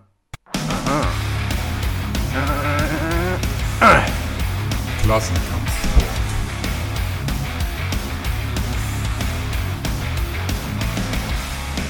So, hier sind wir nun. Ähm, wir haben uns gedacht, es ist immer besser, die Leute zu Wort kommen zu lassen, die äh, beteiligt sind an solchen Aktionen. Also haben wir heute im Klassenkampfsport Armin von Deutsche Wohnen und Co. enteignen. Super, dass du die Zeit für uns gefunden hast. Schön, dass du da bist. Ja, danke Daniel, ähm, danke, dass ich hier sein kann. Es freut uns sehr. Wir, wir haben tatsächlich äh, einfach gerne, wir wollen einfach ein kleines Update machen, so was, was geht gerade bei euch ab. Ähm, ihr habt jetzt die Unterschriften erreicht, die ihr braucht, um in den Volksentscheid zu gehen, oder? Genau, also es war ein harter Kampf und trotz Pandemiebedingungen haben wir es zum Glück geschafft, äh, die benötigte Anzahl an Unterschriften zusammenzubekommen und das sogar mit einem Rekordergebnis, mit dem wir ehrlich gesagt nur bedingt gerechnet haben. Wir haben es tatsächlich geschafft, fast 360.000 Unterschriften zu sammeln und sind damit in der Berliner Geschichte der erfolgreichste Volksentscheid bzw. die Vorstufe dann geworden. Und ja, haben auf jeden Fall überragende Beteiligung und überragendes Feedback auf der Straße bekommen und sind sehr zufrieden zurzeit, ja. Super geil. Gab es irgendwelche, irgendwelche besonderen Vorkommnisse? Möchtest du irgendwie eine kleine Anekdote vom Unterschriftensammeln erzählen? äh, da gab es natürlich so einige. Also ich meine, äh, es kommt natürlich auch immer ganz krass drauf an, wo man eigentlich genau äh, auf der Straße sammelt. Eine super witzige Anekdote war, äh, da waren wir in Frohnau. Das äh, ist sozusagen äh, ein sehr nördlicher Teil von Berlin, auch sehr wohlhabend mit sehr hoher Eigentümerinnenquote und wir standen halt da auf der Straße und dann kam so ein Typ zu mir, äh, kaum älter als ich und meinte ganz großväterlich, streichelt mir dabei so über die Schulter, du musst wirklich noch viel lernen im Leben. Ey, willst du ein Latte Macchiato? Und kriegt mir so ein Latte Macchiato ungefragt direkt in die Hand und ich stehe da, ich weiß gar nicht, was ich sagen soll, kriegt diesen Latte Macchiato direkt in die Hand und äh, habe mit ihm dann noch eine Weile geredet. Er war auf jeden Fall äh, gar nicht mal so unnett, muss ich sagen, aber äh, ein bisschen verstrahlt auf seine Art. Also es ist ein ganz netter Kontakt geworden, aber der Einstieg war ziemlich weird. okay, krass. Okay. Ich meine, Latte Macchiato kann man machen. Ist aber auch schon geil, weil das dann halt auch das Ultra-Klischee-Getränk ist, weißt du? Hätte dir jetzt eine ja, Molle total. in die Hand gedrückt, wäre das gleich ein anderes Niveau gewesen untereinander. ja, voll, voll. Hätte er mir einen Stern in die Hand gedrückt, äh, vielleicht hätte ich ihn sogar noch überzeugt. Das hätte natürlich so eine äh, Bruderschaft im Geiste irgendwie dann signalisiert. ja, sehr schön. Gut. Ähm, Okay, das heißt, wir müssen dann bei der Bundestagswahl abstimmen, soweit ich weiß. Also das ist doch gleich, ist am gleichen Tag, ne? Deswegen genau. äh, kann man auch auf rege Stimmbeteiligung hoffen. Genau. Aber das heißt für euch. Genau. Wir haben witzigerweise genau heute das Go ah, bekommen, ah, ähm, weil das stand noch so ein bisschen auf der Kippe. Ähm, es war natürlich unser großes Ziel, dass das äh, terminiert wird, genau auf dem gleichen Tag wie die Bundestags- und Abgeordnetenhauswahl, damit wir die Leute mobilisiert bekommen. Man muss ja so ein gewisses Quorum beim Volksentscheid erfüllen. Und äh, mhm. das haben wir heute sozusagen bewilligt oder von, von der Behörde das Brief und Siegel drauf bekommen und äh, sind sehr glücklich, dass das jetzt noch 26.09., also Termin vormerken. Cool, das ist richtig geil. Das ist richtig geil. Aber das heißt für euch jetzt auch ähm, Arbeit, oder? Das heißt für uns Arbeit. Ähm, genau, nach dem ganzen Sammeln der Unterschriften müssen wir uns jetzt momentan erstmal sammeln. Wir sind in der selbstverordneten Sommerpause, die jetzt noch äh, mhm. Tage geht. Und danach haben wir natürlich zwei ganz große Ziele. Nämlich äh, das eine ist, dass wir den Volksentscheid für uns entscheiden. Das heißt, es liegt noch massenhaft Arbeit mhm. vor uns. Und das nächste Ziel, was darauf aufbaut, ist natürlich, dass der Volksentscheid auch Realität wird. Ne? Weil nur wenn man äh, auf dem Papier so einen schönen Volksentscheid gewonnen hat, heißt es natürlich noch lange nicht, dass unsere Ziele automatisch auch verwirklicht werden, sondern äh, die Mission geht dann definitiv noch weiter, auch über den 26.09. hinaus. Sehr gut. Und wenn ich jetzt mal einfach ganz platt fragen darf, und wie können wir euch dabei unterstützen? Wie können wir euch, weil ich meine, ich glaube, ihr habt jetzt eh wirklich straffe Wochen vor euch, wie können wir euch unter die Arme greifen? Was für einen Support braucht ihr jetzt akut? Äh, was für einen Support braucht ihr später? Ähm, wichtig ist natürlich jetzt gerade, dass äh, wenn wir auch in die mediale Phase eintreten, dass wir da quasi auch präsent sind, ne? weil sozusagen unsere Gegnerschaft äh, greift auf ziemlich viele Ressourcen zurück. Da werden äh, Online-Medien bespielt, da werden Printmedien bespielt, TV und so weiter. Und je mehr Präsenz wir da irgendwie zeigen können, auch durch Leute wie dich und euer Format, ist das natürlich sehr hilfreich, weil das irgendwie weitergetragen wird. Es werden Gerüchte, Falschinformationen dadurch auch aus der Welt geschaffen. Und mhm. andererseits aber auch, äh, äh, dass es natürlich ein ziemlich direktes Medium ist, dass wir auch noch Leute Sache gewinnen können. Du musst das kurz wiederholen. Und das geht auch an euch da draußen. Ganz kurz, ich muss dich kurz unterbrechen. Das, da war jetzt gerade, war jetzt gerade ein Schnitzer, also die Verbindung war komplett weg. Du müsstest noch mal ansetzen, vor ungefähr 25 Sekunden. Sorry. Okay. Ähm, wo, wo ihr euch natürlich auch gut für uns mit einbringen könnt, dass wir dann in Anführungszeichen gemeinsame Sachen ist, ähm, dass Leute natürlich auch eure Beiträge sehen und dadurch nochmal für unsere Sachen mobilisiert werden weil es ist nie zu spät einzusteigen. Wir brauchen weiterhin Mitstreiterinnen und Mitstreiter und ähm, das geht ganz konkret an euch da draußen. Macht mit, es ist noch nicht zu spät. Die Arbeit geht jetzt erst richtig los. Wir haben noch einen ganz weiten Weg vor uns und wir brauchen jeden und jede, die da irgendwie mitmachen kann. Und da ist dein Format natürlich super. Ihr wollt Leute darüber informieren, was geht auf der Straße ab, wie kann man mitmachen, wo kann man mitmachen. Und genau das ist auch ein Ansatzpunkt, wo wir jetzt in dieser entscheidenden Phase auch nochmal ran wollen. Ja, top. Richtig gut. Nee, es ist wichtig, es ist super wichtig. Wir dürfen, glaube ich, auch nachdem wir den, den, den Mietendeckel verbaselt haben, wir dürfen nicht unterschätzen, gegen wen wir antreten. Wir gehen halt nicht irgendwie gegen, keine Ahnung, äh, irgendwie eine kleine Familie zu Felde, sondern gegen einige der größten, größten Konzerne in Berlin, äh, was den Wohnungsmarkt angeht. Und das, die werden uns äh, auf gut Deutsch ficken wollen. Und das müssen ja. wir verhindern. Das kann man schon etwas vulgär äh, umgangssprachlich auf jeden Fall so formulieren. ja, da wird auf jeden Fall, äh, um es nochmal so zu formulieren, da wird scharf geschossen werden sozusagen. Da geht es mhm. auch nicht mehr um Wahrheiten und Fakten, da wird emotionalisiert werden, da wird irgendwie auch so dieser, dieser äh, äh, sag ich mal, so äh, äh, Spaltungsfilm gefahren werden. Hier die guten Kapitalisten, dann die bösen Kommunisten und sowas. Ne? Dabei stellen wir gar nicht mal diese Systemfrage konkret eigentlich mit unserer Kampagne, sondern uns geht es eigentlich darum, ein ganz konkretes Marktversagen einfach äh, zu korrigieren ohne dass wir dabei jetzt irgendwie die Welt aus ihren Grundfesten heben wollen, ne? sondern wir haben es ja gesehen, du hast es angesprochen, Mietendeckel, Mietpreisbremse und trotzdem geht der Ausverkauf unserer Stadt halt einfach ungebremst weiter. Die Leute müssen wegziehen, wir verlieren unsere Nachbarinnen und Nachbarn, wir verlieren die kleinen Kiezgeschäfte bei uns.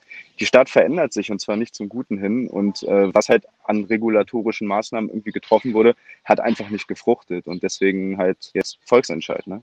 Natürlich, bin ich, bin ich ganz bei dir. Ähm, ich habe sogar schon schon Artikel, ich glaube in der Tipp habe ich gelesen über Suizide nach Zwangsräumungen und sowas. Also das Capitalism kills in aller Deutlichkeit. Ähm, ja. Ich stelle ganz frech die Systemfrage, auch mit euch. Aber das müsst ihr ja nicht allen erzählen, die ihr zum Volksentscheid motivieren wollt.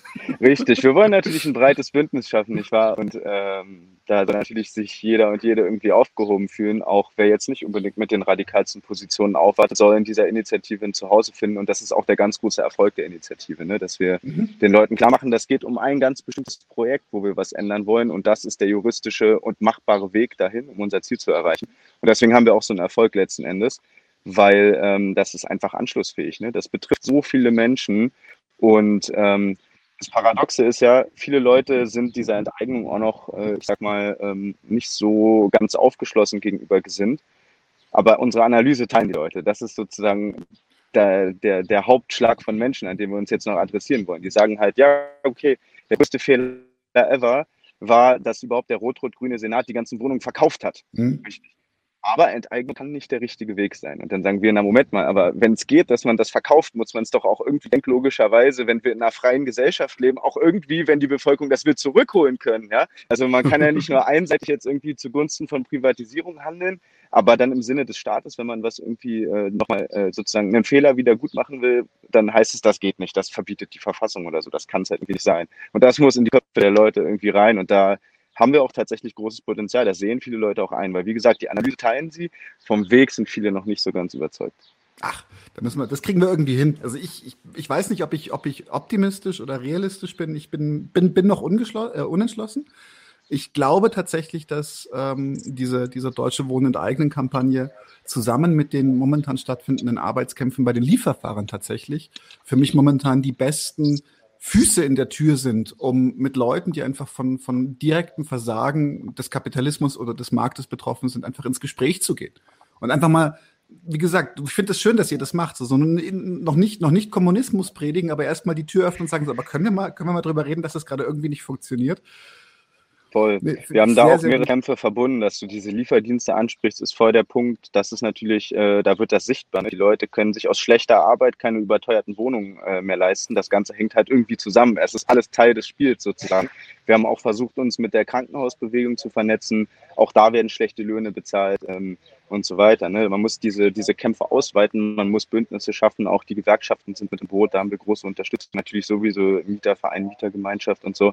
Ähm, das ist natürlich mega nice, wenn das nicht ein isoliertes Thema bleibt, sondern wenn das so ein Ankerpunkt für eine etwas größere Bewegung auch tatsächlich wird. Und ich glaube, dass es das teilweise auch schon geworden ist. Cool, sehr gut. Das passt. Dann würde ich sagen, danke für alles. Danke für dieses wirklich schöne, schnelle, äh, spontane Interview, dass du das zwischenschieben konntest. Gerne. Ähm, wir werden es wahrscheinlich anderthalb Wochen ausstrahlen, nachdem wir es geführt haben. Also wundert euch nicht, wenn er sagt heute. Heute ist vor anderthalb Wochen. okay. Wir sind jetzt in der Vergangenheit sozusagen. Genau, wir sind schon in der Vergangenheit. so. Vielen lieben Dank und ich hoffe, wir sehen uns weiter bei diesen und bei anderen Kämpfen. Ähm, danke. Bis dann. Danke, Daniel. Ja, danke. Bis dann. Mach's gut. Alles Gute. Ciao, ciao. ciao. Leute, wir brauchen eure Hilfe. Und zwar als allererstes, folgt uns bitte überall, wo ihr uns folgen könnt. Wir sind auf YouTube, auf Facebook, auf Twitter. Wir sind jetzt mittlerweile auch auf Twitch. Gebt uns Instagram. Dort äh, Instagram sowieso, genau, gebt uns dort einen Follow, äh, like dieses Video bitte, überhaupt jedes Video, das ihr euch anschaut, bitte liken, warum nicht, ist doch einfach nur ein Klick da, damit helft ihr uns ungemein. Wenn ihr uns abonniert auf YouTube, klickt auch die Glocke, dann werdet ihr immer informiert, wenn wir live gehen, dann könnt ihr dazukommen. Äh, je mehr Leute live mit uns unterwegs sind, desto äh, besser sind dann auch die Views und desto besser ist das für den Algorithmus. Wir haben außerdem ein Patreon-Konto. Genau patreon.com slash 99 zu 1. Wenn ihr so richtig dabei sein wollt, äh, könnt ihr euch Membership-Level aussuchen. Wir haben drei verschiedene Stufen. Es gibt dann solche Sachen wie zum Beispiel diese neuen Nachspielepisoden, wo wir jetzt die erste gemacht haben. Und äh, ihr habt auch Zugang zu unserer Discord-Community. Weiters haben wir einen paypal.me slash 99 zu 1 Link, falls ihr denkt, naja, sind schon schnaffte Typen, aber mehr als einmal will ich nicht zahlen, dann könnt ihr uns da auch ein bisschen Geld schicken. Wir haben tatsächlich inzwischen relativ signifikante laufende Kosten, weil wir einen hohen Qualitätsanspruch haben. Insofern, wir sind wirklich auf eure Unterstützung angewiesen an der Stelle.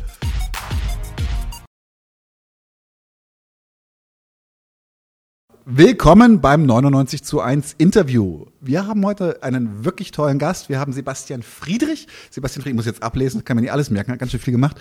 Ist ein deutscher Sozialwissenschaftler, freier Journalist und Publizist. Momentan promovierst du an der Uni Wuppertal im Bereich Sozialwissenschaften. Ich glaube zum Thema die Problematisierung der Gammler in der jungen Bundesrepublik. Genau. Toller Titel. Den Ausdruck Gammler habe ich lang nicht mehr gehört. Ja, gibt's auch nicht mehr so richtig. Ja, ich, früher, Schade eigentlich. Ja, äh, in, in, bin halber Österreicher, da wird das noch häufig verwendet. Das ist hm. Sandler und Gammler. genau. Ähm, er forscht, hat Bücher rausgegeben zu mehreren Themen: Rassismus, äh, Nationalismus, Entstehung und Geschichte der AfD. Das haben wir hier, da gehe ich gleich nochmal drauf ein. Bis Juli 2017 war er auch Redakteur bei der Analyse und Kritik und äh, im Lexikon der Leistungsgesellschaft setzt sich Friedrich mit der Ideologie des neoliberalen Kapitalismus auseinander. Das Buch erschien 2018 mit anderen Aufsätzen zum Thema im Spanischen. Seit Ende 2018 führst du die Kolumne in der Wochenzeitung Der Freitag fort, soweit ich weiß. Genau. Und du machst auch für ähm, den äh, Schweizer Sender WOTS oder für die Schweizer WOTS, genau, machst du auch, äh, bist du auch als freier Journalist und du machst Radio-Features für den NDR, Deutschlandfunk und doch, genau. Und da im genau, Bereich also, Panorama und hm. ZAP. Wichtige Geschichte noch, du warst einer der Journalisten, denen bei G20 die Akkreditierung entzogen wurde. Ja, ne? die haben wir da irgendwie einfach verloren. Ja, ja ist um, einfach auf die Strecke komisch, geblieben. Ja. Da hast du prozessiert gegen. Ja, genau, das ist äh, rechtswidrig. Also das hat dann so ungefähr zweieinhalb Jahre gedauert, bis dann raus war, dass es rechtswidrig war ähm, dass sie uns die Akkreditierung nachträglich entzogen haben. Also ja, ich bin, ich glaube, wir waren 32 Journalistinnen und Journalisten. Boah. Boah.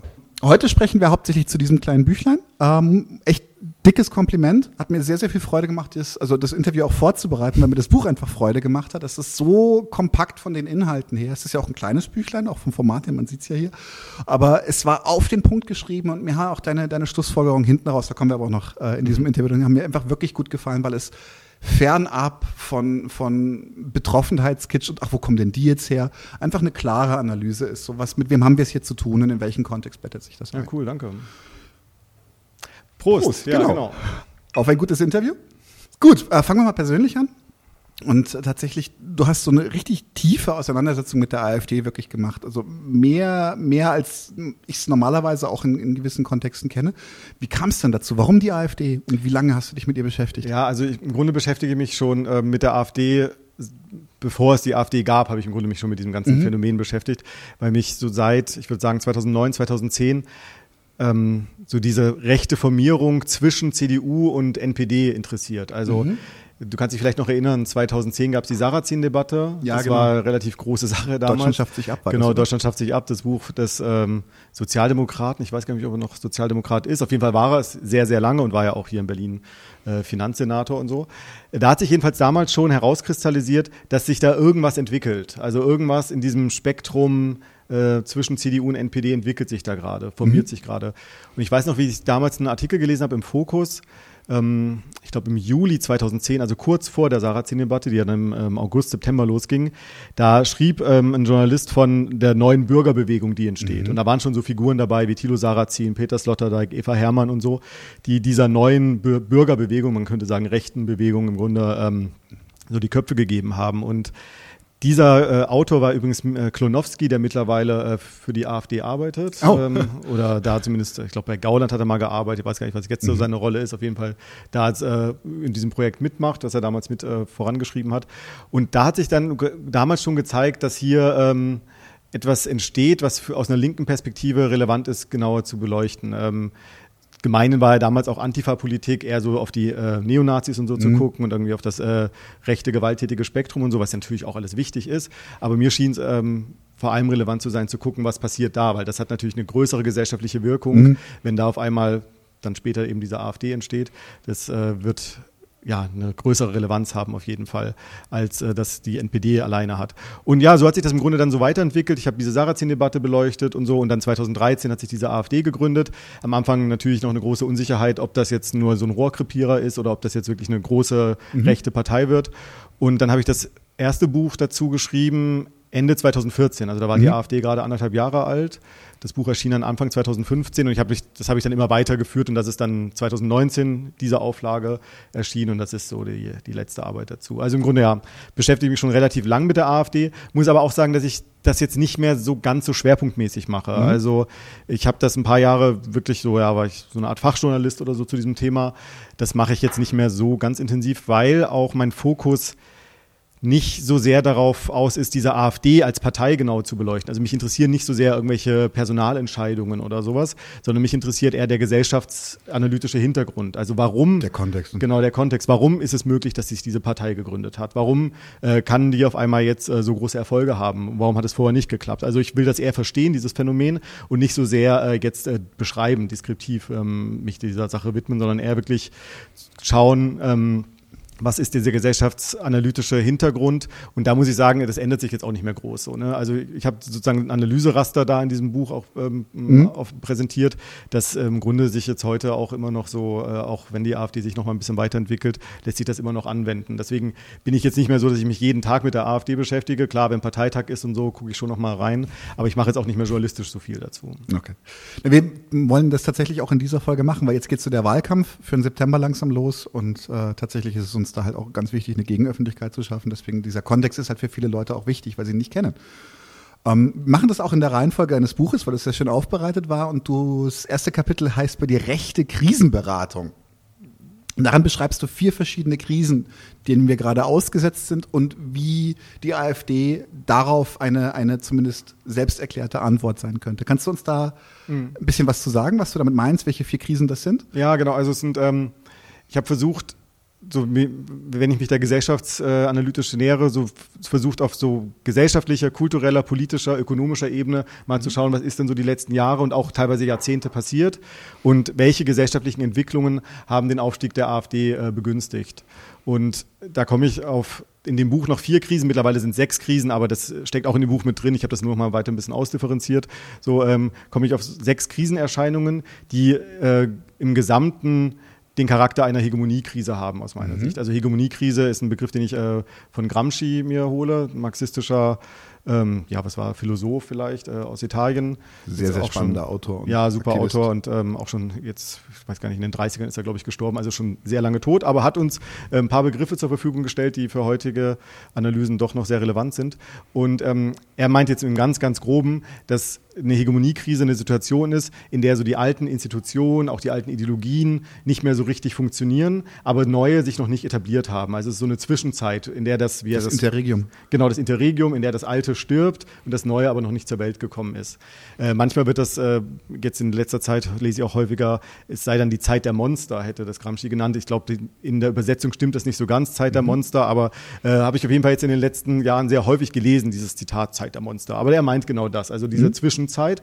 Und ich würde sagen, dass es in Deutschland Ansätze zumindest gibt von so einer Hegemoniekrise. Es ist noch keine äh, total vertiefte Hegemoniekrise. Ich denke, in anderen Staaten wie in Frankreich, vielleicht auch in den USA ist das schon ein Stück weiter. Guter Punkt, ja. Aber es gibt hier auf jeden Fall Ansätze. Und wenn man das jetzt mal ausdifferenziert auf so diese verschiedenen Krisenerscheinungen, ich nenne sie jetzt einfach mal, wir werden auf ein paar wahrscheinlich noch ein bisschen äh, mhm. näher eingehen, dann ist das einerseits eine Krise der Konservativen. Also mhm. wir haben es mit einer Spaltung im Grunde der Konservativen zu tun seit 20, 30 Jahren. Das ist im Grunde auch einer der Punkte, warum es dann 2010 schon diesen Artikel gab, eine neue rechte Bürgerbewegung oder eine Bürgerbewegung entsteht da. Das ist einer, also ein Ausdruck davon, also dass es diese Krise der Konservativen gab, dass dann äh, solche Artikel entstanden sind und es eben auch zu dieser Parteigründung kam. Also zum Beispiel jemand wie Gauland, der war ähm, gefühlte tausend Jahre Mitglied der CDU und äh, auch da Funktionär und äh, hat sich dann mit anderen dann zusammengetan und die AfD gegründet. Das ist eine eine Folge davon. Krise war der, der damals schon Teil dieser Werteunion? Gab es die damals schon? Der war, ich, äh, Werteunion gab es glaube ich noch nicht, aber der war im Berliner Kreis. Das ist im Grunde ähm, eng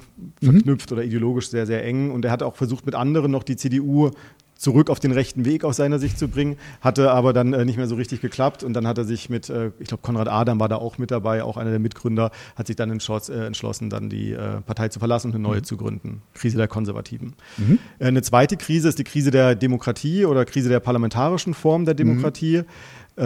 Man sieht das durch eine sinkende Wahlbeteiligung im Vergleich zu 30, vor 30, 40 Jahren. Also ich glaube, in den 70ern gab es bei Bundestagswahlen noch eine Wahlbeteiligung von 90 Prozent. Und jetzt in den letzten Jahren wieder leicht gestiegen, aber so 70 bis 75 Prozent, also schon viel geringere Wahlbeteiligung und auch eine zunehmende Unzufriedenheit in der Bevölkerung mit dieser Form der Demokratie und das konnten ähm, die Rechten auch nutzen. Also der Rechtspopulismus komplizierter Begriff, aber ähm, das, was man darunter versteht, die FPÖ in Österreich beispielsweise, haben genau auf dieser äh, ja, Krise der parlamentarischen Form der Demokratie im Grunde ihre Erfolge in den 80ern dann aufgebaut. Die dritte Entwicklung ist dann eine etwas enger, im engeren Sinn ökonomische Entwicklung, das ist eine Krise der Kapitalfraktionen. Mhm. Also es gab vor allem in der Euro-Krise 2010 bis 2012 eine gewisse Unentschiedenheit innerhalb der Kapitalseite, wie man mit dieser Euro-Krise umzugehen hat. Ein Großteil wollte, dass Deutschland in dieser Eurozone bleibt und dass der Euro auch mit Griechenland und sowas äh, drin bleibt. Aber es gab auch eine kleinere Fraktion, also eher ähm, äh, organisiert im Familienunternehmerverband, die der die Griechenland beispielsweise gerne aus der Eurozone rausgeschmissen hätte, also er den Euroraum verkleinert hätte und er auch ein bisschen mehr Kompetenzen wieder nationalstaatlich verteilt hätte. Also gab es eine Unentschiedenheit äh, zwischen den Kapitalfraktionen. Das gibt es immer wieder historisch, dass Kapitalfraktionen unterschiedliche Partikularinteressen haben und auch an äh, unterschiedliche strategische Richtungen ein, äh, eingehen. Und wenn das eben so eine Situation ist, dann wird es interessant. Wenn, äh, also in den 20ern, 30ern war das auch schon so, dass äh, es unterschiedliche Interessen gab innerhalb der Kapitalfraktion und dieses äh, übergeordnete gemeinsame Interesse nicht mehr so äh, vorherrschend war. Und so eine Situation hatten wir vor allem in der Anfangszeit. Deswegen ist das auch wenn das in, dem, äh, in der Debatte um die AfD meistens ein bisschen vernachlässigt wird, aber es die, genau diese, diese Widersprüche innerhalb der Kapitalseite, gerade für die Anfangszeit, extrem entscheidend. Das ist doch, glaube ich, auch so ein bisschen das Klientel der, der Personen, die sie gegründet haben, dass Absolut, die halt eben genau. aus diesen Unternehmern, also mittelständische Unternehmer, es waren keine Großkapitalisten. Ja, ja, das waren also, einerseits waren das vor allem so VWL-Professoren, ähm, da brauche ich jetzt, glaube ich, nicht gendern, das waren äh, wirklich eigentlich fast nur Männer. ist okay. Und äh, die haben sich für eine, ich würde sagen, nationale Reform des Neoliberalismus eingesetzt. Und eher für eine Verkleinerung der Eurozone. Die waren gar nicht für einen EU-Austritt. Also das hat sich mhm. dann eher, ähm, oder Teile waren vielleicht für einen EU-Austritt, aber größtenteils waren die eher für eine ähm, ja, nationaler, konservativere Variante der Europapolitik. Mhm. Ähm, ja, genau, da kommt das her. Und der Familienunternehmerverband beispielsweise, also einer dieser äh, Interessensverbände, die haben schon in der Anfangszeit auch der AfD ähm, sich teilweise in die Partei, also zur Partei geöffnet. Also haben mhm. äh, sich auch äh, nicht vielleicht, also doch teilweise haben sogar Vordere, also Funktionäre, sich positiv zur AfD geäußert. Das haben sie dann aber 2014, 15 irgendwann sein lassen. Das war eher in der Anfangszeit, dass der mhm. Familienunternehmerverband, in dem er so wie man heute schon sagt, mittelständische Unternehmen und so ähm, organisiert sind, ähm, dazu tendierte, die AfD, also mit der AfD zu sympathisieren. Hat sich dann nach einer Weile gelegt, aber auch heute noch äh, spielt spielen einzelne Kapitalfraktionen in der AfD eine Rolle. Nicht so nicht präsent, nicht so präsent, wie vielleicht das in Frankreich oder so der Fall ist bei ähm, dem Front National oder jetzt Rassemblement, äh, wie heißt das? Rassemblement National oder so? Ja, genau. Ja, genau. Also da ist nochmal die, die nationale die Sammlung wäre das übersetzt, ja, glaube ich. Ja. Genau. Äh, aber sie spielen heute schon auch noch eine Rolle. Und wenn man mal so guckt, ähm, welche Leute sind bei der AfD noch organisiert, ähm, aus welchem Wirtschaftsunternehmen kommen sie, Baubranche gibt es hier und da ein paar Leute mhm. oder auch, auch teilweise Immobilienkapital. Also man darf das nicht aus dem Blick verlieren, gerade aus einer linken Perspektive, dass es schon noch Kapitalfraktionen gibt, die die AfD interessant finden. Oder was es ja auch immer wieder gibt, ist die Frage, wer sind eigentlich die Spender der AfD? Natürlich. Was ja auch jetzt vor kurzem erst wieder ähm, äh, aufkam und recherchiert wurde noch sind es nicht die V-Männer wie bei der NPD nicht die damals. V-Männer, es sind aber, es ist sehr, sehr undurchsichtig. Also auch die, es ist auch auf einer Investigativrecherche-Seite relativ kompliziert nachzuweisen, dass irgendwelche Milliardäre da wirklich ähm, ähm, tonnenweise Geld reinbuttern. Aber es gibt spielen, also viele Indizien sprechen auf jeden Fall mhm. dafür. Also diese Krise der Kapitalfraktion ist diese dritte äh, mhm. Entwicklungslinie, die entscheidend ist. Und die vierte ist im Grunde so die andere Seite. Also wenn jetzt erst, also diese Krise der Kapitalfraktion die eine Seite der Krise des Kapitalismus ist, ist die zweite Seite die äh, Krise der, ähm, der sozialen Sicherung, wenn man so möchte. Und da meine ich im Grunde das mit, was, glaube ich, in diesem Podcast nicht groß ähm, diskutiert werden muss. Zwar die, ich meine damit die zunehmende Ungleichheit zwischen Arm und Reich. Die Schere. Ähm, die Schere zwischen Arm und Reich, die sich im Maßstab von Jahrzehnten schon stark geöffnet hat, auch wenn es in den letzten Jahren wieder leicht ein bisschen sich angenähert hat, gerade was die Einkommensungleichheit angeht, ähm, ist es natürlich, haben wir jetzt eine viel ungleichere Gesellschaft, als wir sie in den äh, 60er, 70er Jahren oder so hatten, ganz klar. Also das ist da ähm, nochmal eine wichtige Krisenerscheinung. Und die nächsten, die stecken da auch schon mit drin, aber ich habe sie nochmal extra ausdifferenziert. Mhm. Äh, das fünfte ist so eine ideologische Krise, also dass die Ideologie der, ähm, der Leistungsgesellschaft nicht mehr so richtig funktioniert. Also die, die Vorstellung davon, ja, wenn ich mich nur genügend anstrenge, dann kann ich es auch zu etwas schaffen. Ja. So. so vom Tellerwäscher zum Millionär genau, glaubt dann keiner die mehr. Die US-Variante. Genau. Diese, ich meine, das war schon immer ein Märchen, so keine Klar. Frage so, aber das glauben die Leute auch zunehmend weniger. Mhm. Und das kann natürlich ähnlich auch wie so eine Krise der sozialen Sicherung oder auch eine Krise der Demokratie, kann das schon auch eine Chance für Linke sein, wenn diese Krise, also wenn diese ideologische Krise äh, zu erkennen ist. Aber ähm, das kann natürlich auch von rechts besetzt werden. Genauso wie diese Krise der Demokratie durch die Rechtspopulisten von rechts besetzt wurde oder auch so eine Krise der sozialen Sicherung nicht automatisch nach links für oder linke Antworten ähm, für alle plausibel macht, kann auch eine Krise der Leistung, werden wir wahrscheinlich später noch darauf zu sprechen kommen, kann auch eine Krise der Leistung eben ähm, sehr funktional für so ein rechtes Projekt sein. Mhm. Deswegen habe ich das nochmal extra ausdifferenziert als fünfte Krisenerscheinung auf so einer ideologischen Ebene.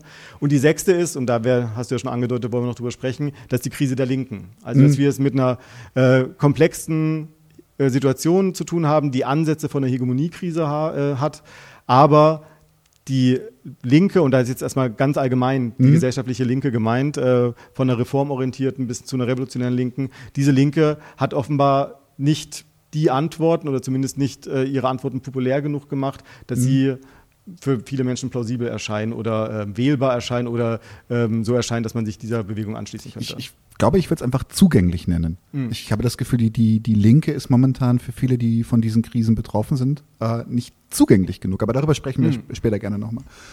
Ähm, du hast gerade schon die Krise der Demokratie angesprochen. Du verwendest dann auch den Begriff ähm, Postdemokratie, den ich, äh, glaube ich, vor, vor etwas über zehn Jahren das erste Mal gehört mhm. habe. Bin ich noch aus allen Wolken gefallen. Mittlerweile zucke ich nicht mehr mit den Schultern, das ist auch düster. Ähm, du musst mir genau erklären, was ist Postdemokratie und warum profitieren die Rechten davon?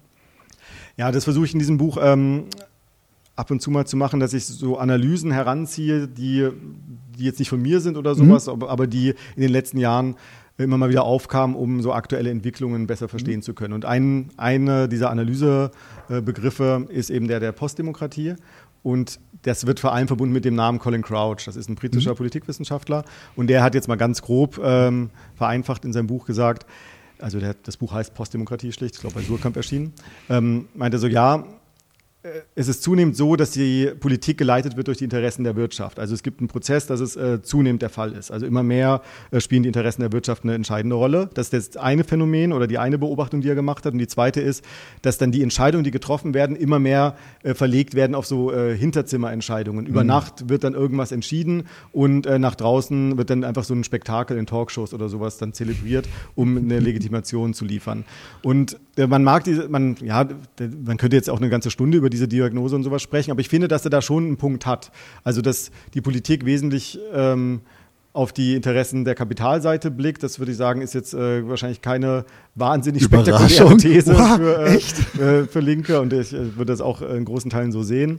Also ich würde tatsächlich als realistisches oder als reales Beispiel würde ich tatsächlich damals, als die FDP noch an der Regierung beteiligt war und sie tatsächlich vollkommen irrig, ohne, ohne für mich einen erkennbaren Kontext, diese Mehrwertsteuersenkung für Hoteliers durchgesetzt haben. Mhm. Und ich würde da, wo kommt denn jetzt das genau. her? Ganz klare Interessenpolitik für ja. das. Äh, oder wir müssen gar nicht so weit zurück, äh, zu, äh, zurückgehen.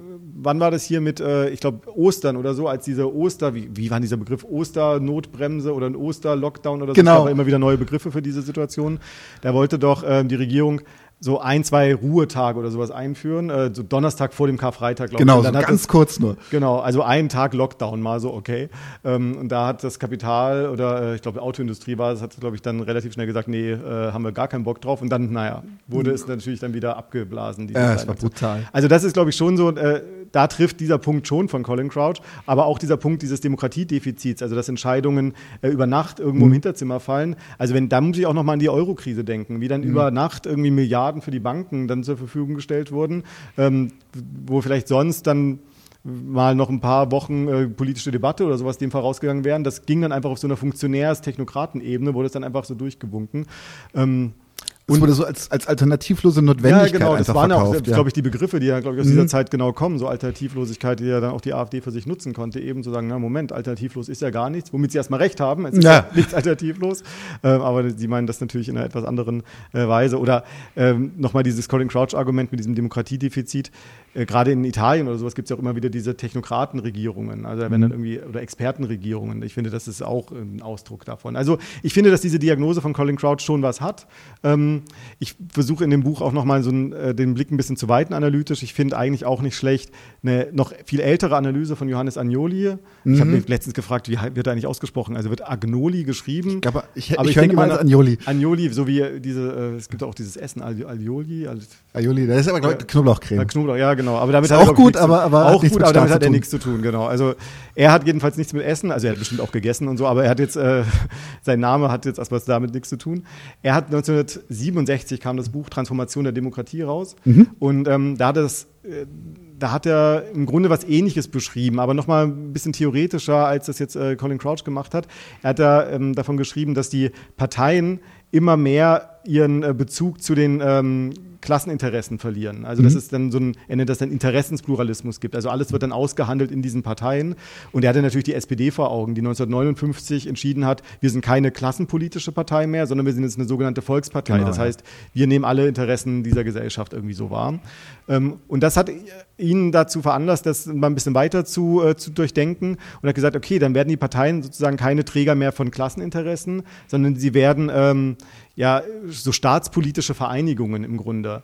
Ähm, und das finde ich, ist es auf so einer staatstheoretischen Ebene schon nochmal, also auch ein bisschen weiterführend als Colin Crouch, auch wenn Colin Crouch mhm. bekannter, populärer ist. Aber so auf so einer theoretischen Ebene fand ich dieser äh, Agnoli-Analyse oder dieses, äh, ja Theorem eigentlich schon eher, äh, damals schon auch, mhm. also damals 67 habe ich es noch nicht mitbekommen, aber als ich mich damit beschäftigt habe, schon auch ganz interessant. Und ich denke, wenn man das jetzt mal zusammenfasst als Krise der Demokratie, das kann natürlich, wie ich gerade eben schon meinte, ein linkes Thema sein. Also die, linke Themen sind ja nicht nur äh, Eigentlich prädestiniert Frage, dafür in meinen Demokratiefrage, genau, ja. Mitbestimmung und so ist ja ein linkes Thema.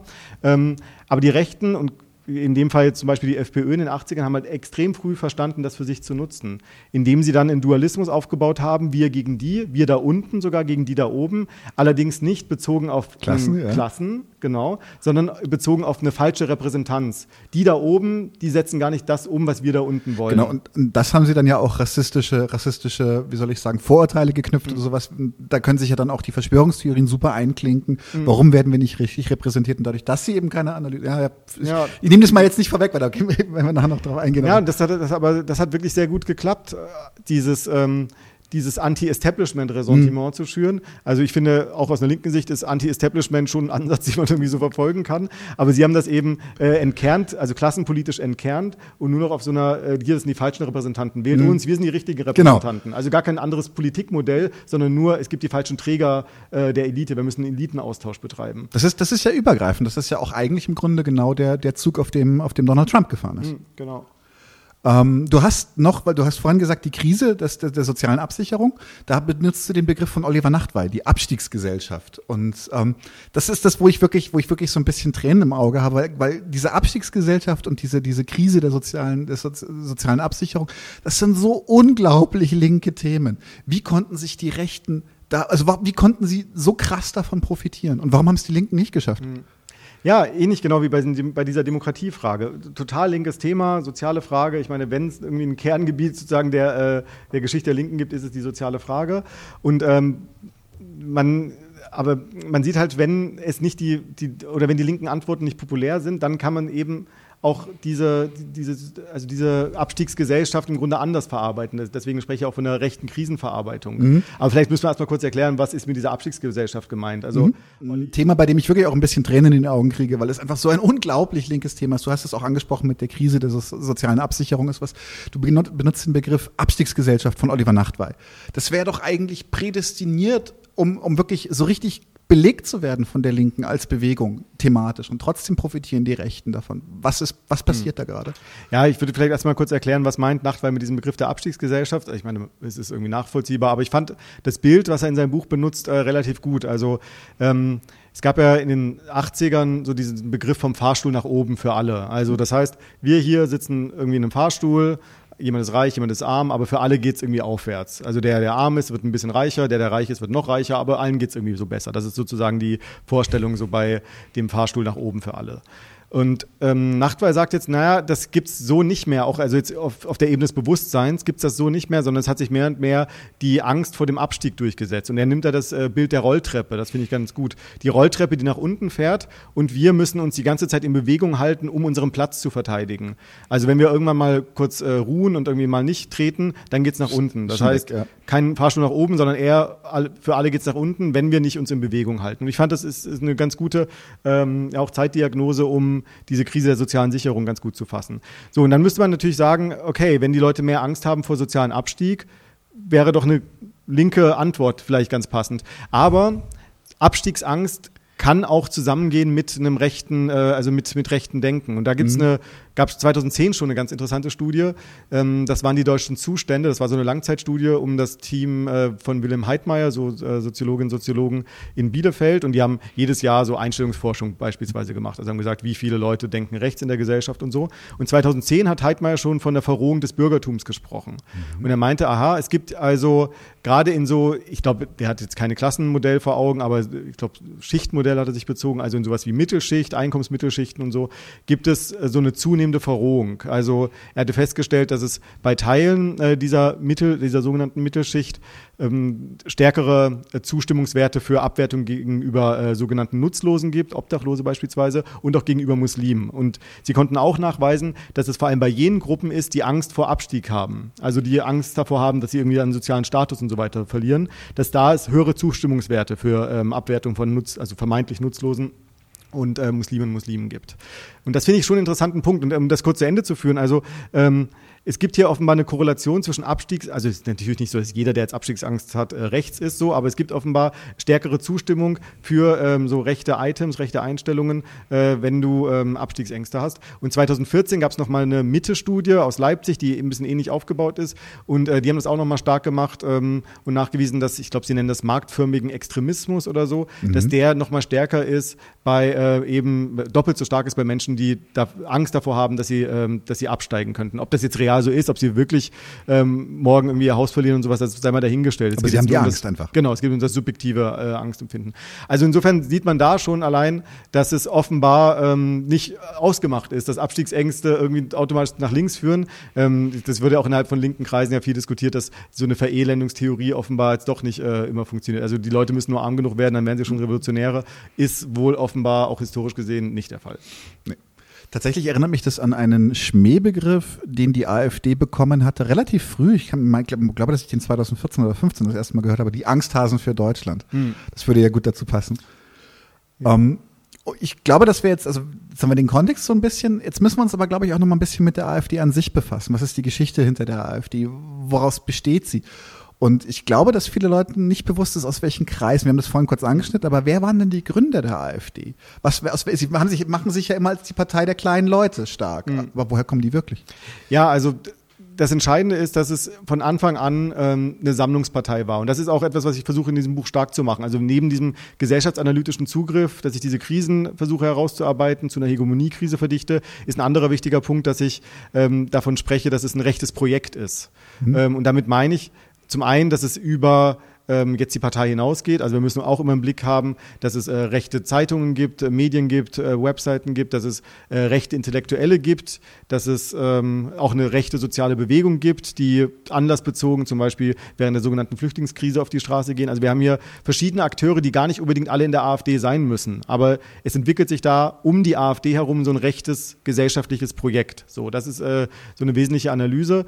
Und damit einhergeht auch dieser Sammlungscharakter, der in dieser AfD, der dieser, also der Sammlungscharakter, den diese AfD hat, genau. Ähm, Sammlungscharakter meint da, meine ich damit, dass es eben nicht nur ein Resultat beispielsweise so einer äh, CDU-Abspaltung ist, sondern es sind vielfältige Kräfte, die da zusammengekommen sind. Und ähm, das war von Anfang an der Fall. Also wir haben hier eine Gründung ähm, in Oberursel haben die sich, glaube ich, gegründet, offiziell. So ein, äh, ich glaube, in Hessen ist das. Mhm. Da saßen so verschiedene Leute am Tisch und manche waren eben von der CDU, manche kamen eher so aus so einem FDP-Milieu vielleicht, andere haben schon länger mal probiert, solche äh, recht, rechten Parteien und sowas äh, zu, zu gründen. Und wenn man mal so guckt, wer sind so die Gründer, dann ist das einerseits eben so diese rechten oder diese nationalen neoliberalen Volkswirte, so wie äh, Lucke, der das mitgegründet hat. Aber mit dabei von Anfang an war eben auch Beatrice von Storch, die ähm, in, ja, im Grunde gesellschaftspolitisch rechtes äh, Netzwerk im Grunde schon hatte vorher, sich eher mit Themen wie äh, Abtreibung und so weiter beschäftigt hat. Also es war von Anfang an. Christfanatik, also Christfaschistin würde ich sagen. Ja, kann man, also. Polemisch. Kann man vielleicht so sagen. Äh, also, sie hängt auf jeden Fall in diesen Kreisen mit rum. Ich glaube, evangelikale Kreise spielen da auch eine, mhm. eine Rolle. Ähm, und das war es von Anfang an. Also, es war von Anfang an ein Bündnis aus national-neoliberal Gesinnten und äh, rechts-nationalkonservativen. Also, diesen Sammlungscharakter, dass es eine Sammlungspartei ist, die verschiedene rechte Strömungen vereint, den hatten wir da eben von, von Anfang an mhm. so. Und ja, das war jetzt ähm, von Anfang an keine Massenbewegung, sondern es war eher ein elitärer Kreis von äh, Leuten, die sich als Teil der Elite begreifen, die sich da zusammengefunden haben. So viel zum Vertretung des kleinen Menschen oder des, der kleinen Leute. Mhm. Ähm, die, gerade, gerade diese radikalen Marktliberalen und diese, diese Nationalliberalen haben ja eine große Rolle gespielt. Und deren, deren Schulterschluss mit den Rechten, war der ernst oder war der strategisch?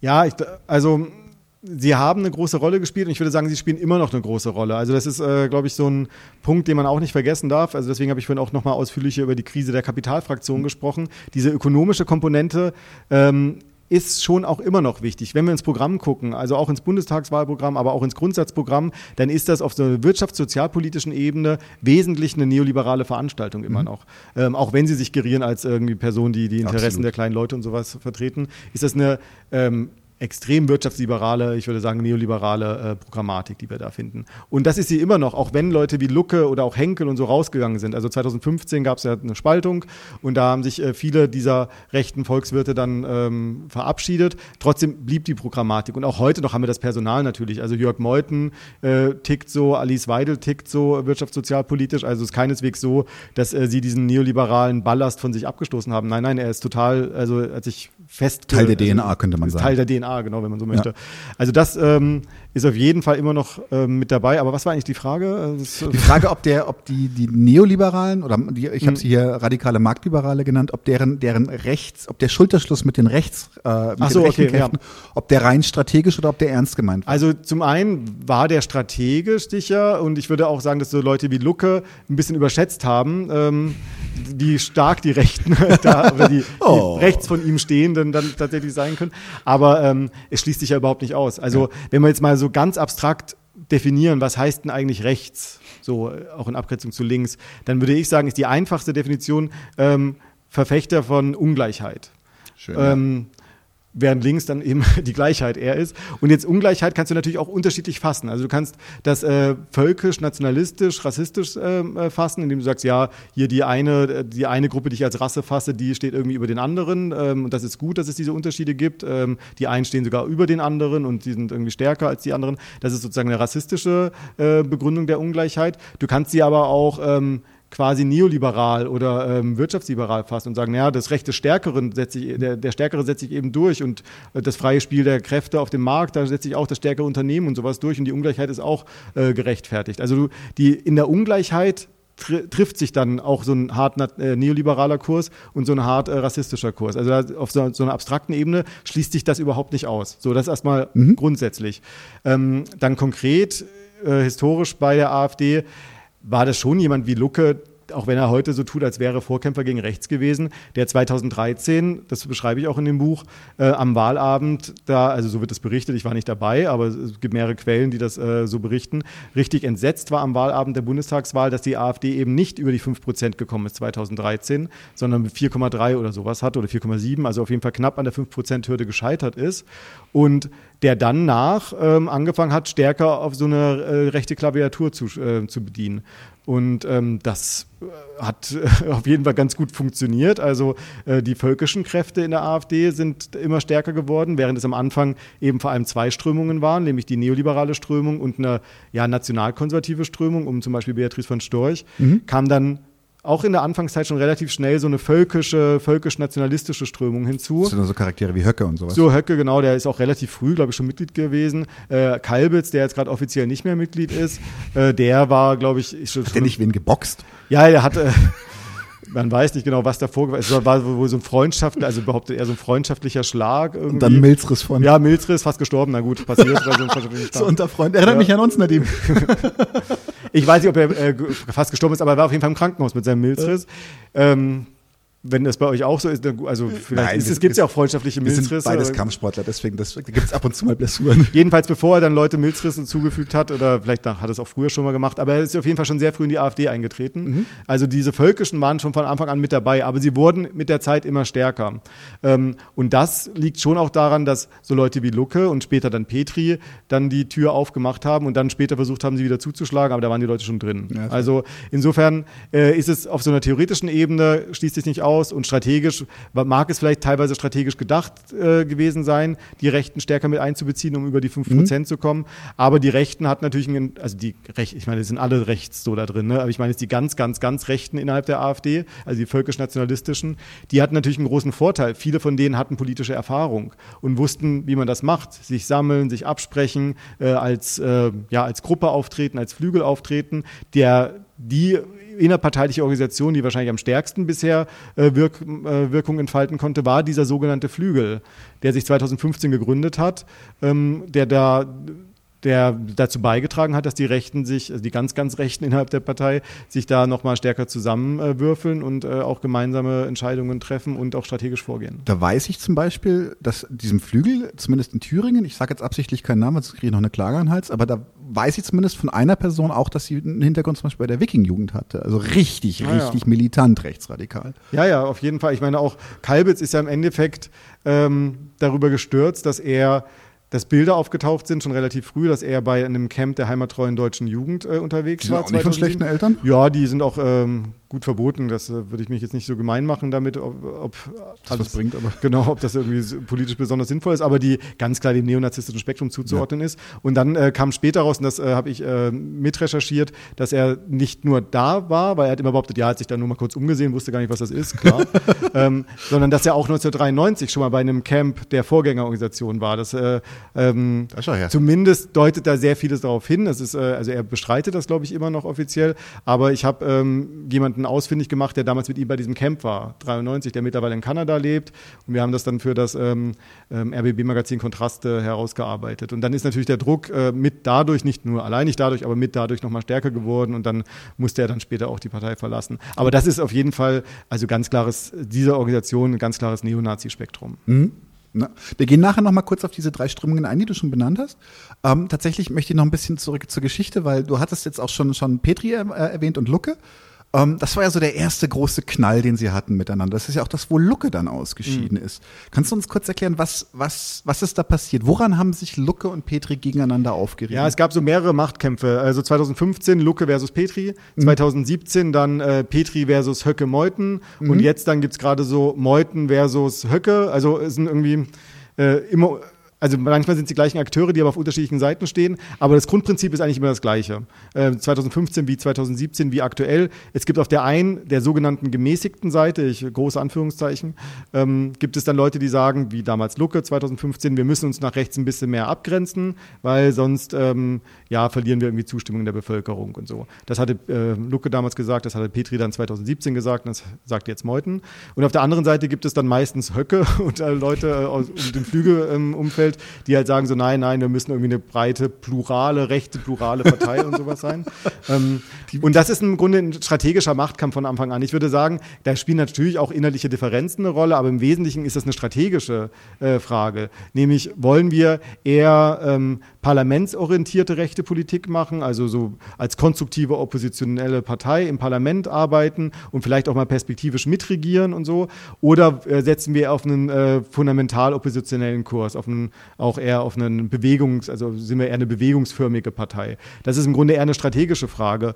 Und diese Grundfrage zieht sich seit der Gründung bis heute durch. Das ist ein innerer Widerspruch der Partei, der immer mal wieder an dieser, anhand dieser Machtkämpfe dann äh, offensichtlich wird. Und 2015 war das dann eben der Machtkampf zwischen dem Gründer Luc, äh, Lucke und der Mitgründerin auch Petri. Und Petri hat damals noch das Bündnis mit dem Flügel, äh, ist sie noch eingegangen, also mit, äh, mit Höcke. Mit Höcke gemeinsam gegen Lucke, dann war Lucke weg. Und dann ähm, hat Petri irgendwann gemerkt, ach, Mist, jetzt sind sie doch irgendwie zu stark geworden, hat dann versucht, dann Höcke in die Schranken zu weisen oder sogar loszuwerden. Es gab sogar, ein, äh, sie hatte versucht, äh, dass er ausgeschlossen wird.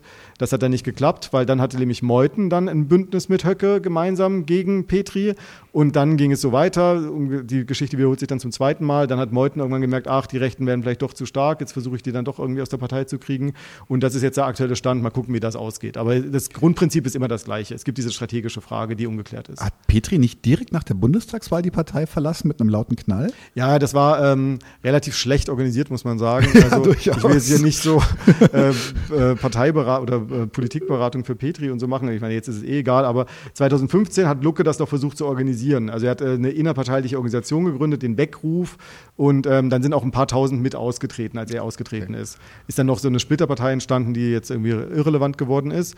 Und Petri hat das nicht so strategisch gemacht, sondern sie hat, sie hat zu sehr darauf gesetzt, dass sie als äh, Führungsfigur viele Leute zieht. So. Und sie hat wahrscheinlich auch äh, von einigen Leuten, die dann in den Bundestag, einge Bundestag eingezogen sind, die vorher das Signal bekommen, ja, ja, wir folgen dir dann, wenn du rausgehst, und die haben es dann aber irgendwie nicht gemacht. Hm. Sie war dann, glaube ich, alleine, oder? Ja, sie ist dann, ich glaube, mittlerweile sind so fünf, sechs, sieben, acht Leute oder sowas mitgekommen, aber am Anfang war sie allein. Ich glaube, einer kam noch mit, auf jeden Fall waren sie niemals irgendwie in der Nähe von einer Fraktionsstärke. Ja, sie hat das, ähm, sie hat das relativ schlecht vorbereitet, muss man sagen, diese Spaltung. Also, die, die neue Partei, die Blauen, habe ich auch nie wieder was von gehört. Nee, das ist genauso wie diese äh, Lucke-Spaltpartei, die dann äh, auch mal, zuerst hieß die Alpha, da mussten die sich umbenennen in LKR, glaube ich, liberal-konservative Reformer. Ich weiß gar nicht, ob sie jetzt noch gibt oder so. Also, oder ich glaube, die gibt es sogar offiziell noch. Oder Lucke wollte, glaube ich, sogar, dass die sich auflösen. Wie war denn das? Und ist jetzt selbst ausgetreten. Naja, auf jeden Fall alles mega irrelevant. Und die Blauen gibt es auch nicht mehr.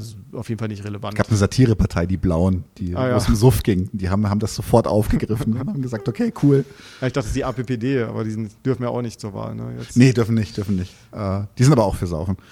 Ähm, das, du hast jetzt gerade schon, schon ein paar Fragen schon äh, vorweggenommen, also die verschiedenen Krisen, äh, die die AfD durchlaufen hat, durch diesen, ich habe es mal im, im, im, Spaß, einen faustischen Pakt mit Rechtsaußen genannt. Ähm, kann man jetzt eigentlich, ist es fair zu sagen, dass die AfD einfach immer weiter nach rechts rutscht? Ja, also einerseits ja, andererseits nein. Also ja, weil ähm, ganz offensichtlich gibt es immer wieder Abspaltung am eher gemäßigteren Rand mhm. und so verschiebt sich das natürlich immer weiter so nach rechts. Also einerseits gibt es ja schon, also auch personell und so, so eine, so eine, so eine Rechtsentwicklung der AfD. Aber ich würde dafür warnen, zu sehr ähm, diese Perspektive in den Blick zu nehmen. Ich versuche immer noch stark zu machen, äh, davon auszugehen, dass die AfD von Anfang an als Sammlungsprojekt angelegt war. Und um auf diesen Punkt nochmal zurückzukommen, das ist mhm. auch das historisch Entscheidende bei der AfD. Es ist gar nicht so entscheidend, würde ich mal sagen, dass die jetzt bei 10, 15 Prozent steht, dass die in allen Landtagen sitzt, im Bundestag. Sondern es geht um dieses rechte. Projekt. Genau, es geht um dieses, äh, auch das Potenzielle darin. Und wir müssen das auch mal also historisch einordnen so.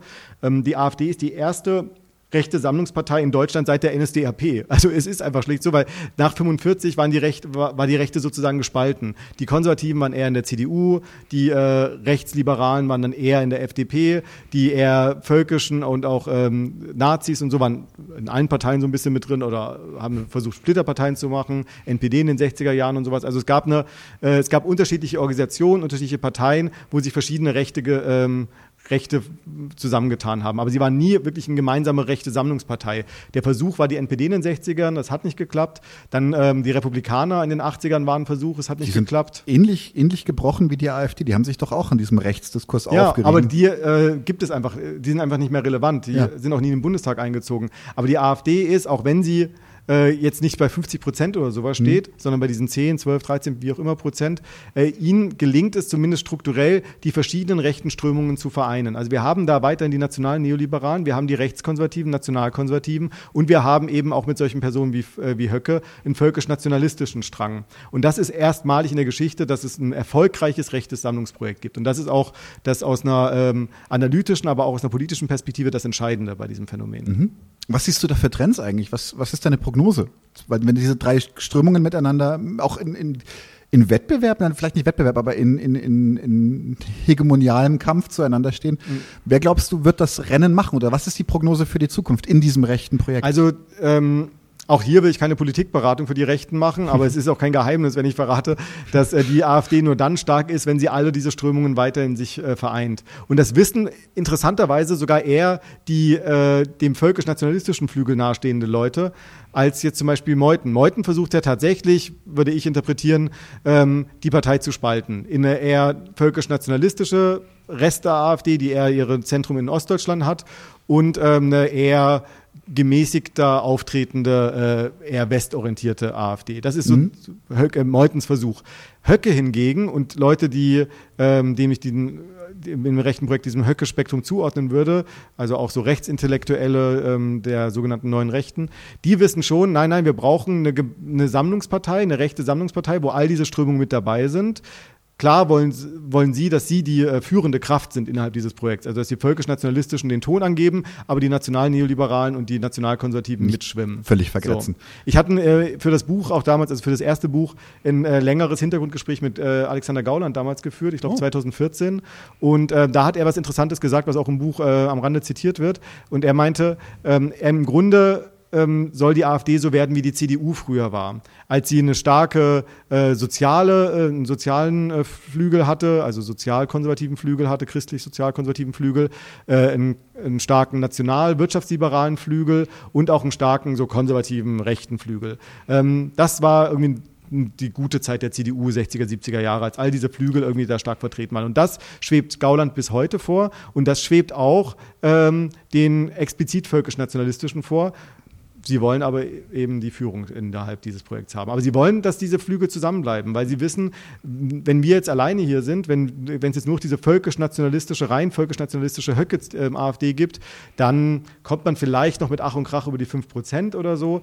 Aber man hat dann schon eher also den Charakter von so einer Regionalpartei, die in einigen Bundesländern stark ist, in anderen nicht. Jetzt mal eine spekulative Frage. Würden Sie dann eventuell auch einfach viel Geld verlieren, weil die großen, die großen Finanzspritzen eher über den marktliberalen, nationalliberalen Flügel Flügel kommen? Ja, das äh, halte ich durchaus für möglich. Also ich könnte mir vorstellen, dass die ähm, interessierten äh, Kreise aus der Kapitalseite, die der AfD da Geld zuschustern, über welche Wege auch immer, wir haben darüber vorhin schon gesprochen, dass die eher Interesse haben an so einer stärkeren national neoliberalen Ausrichtung und weniger an Interesse haben an so einer eher, ja, ich würde das äh, nationalrevolutionären, also äh, sozialpolitisch etwas ausgeglicheneren Ausgestaltung haben. Mhm.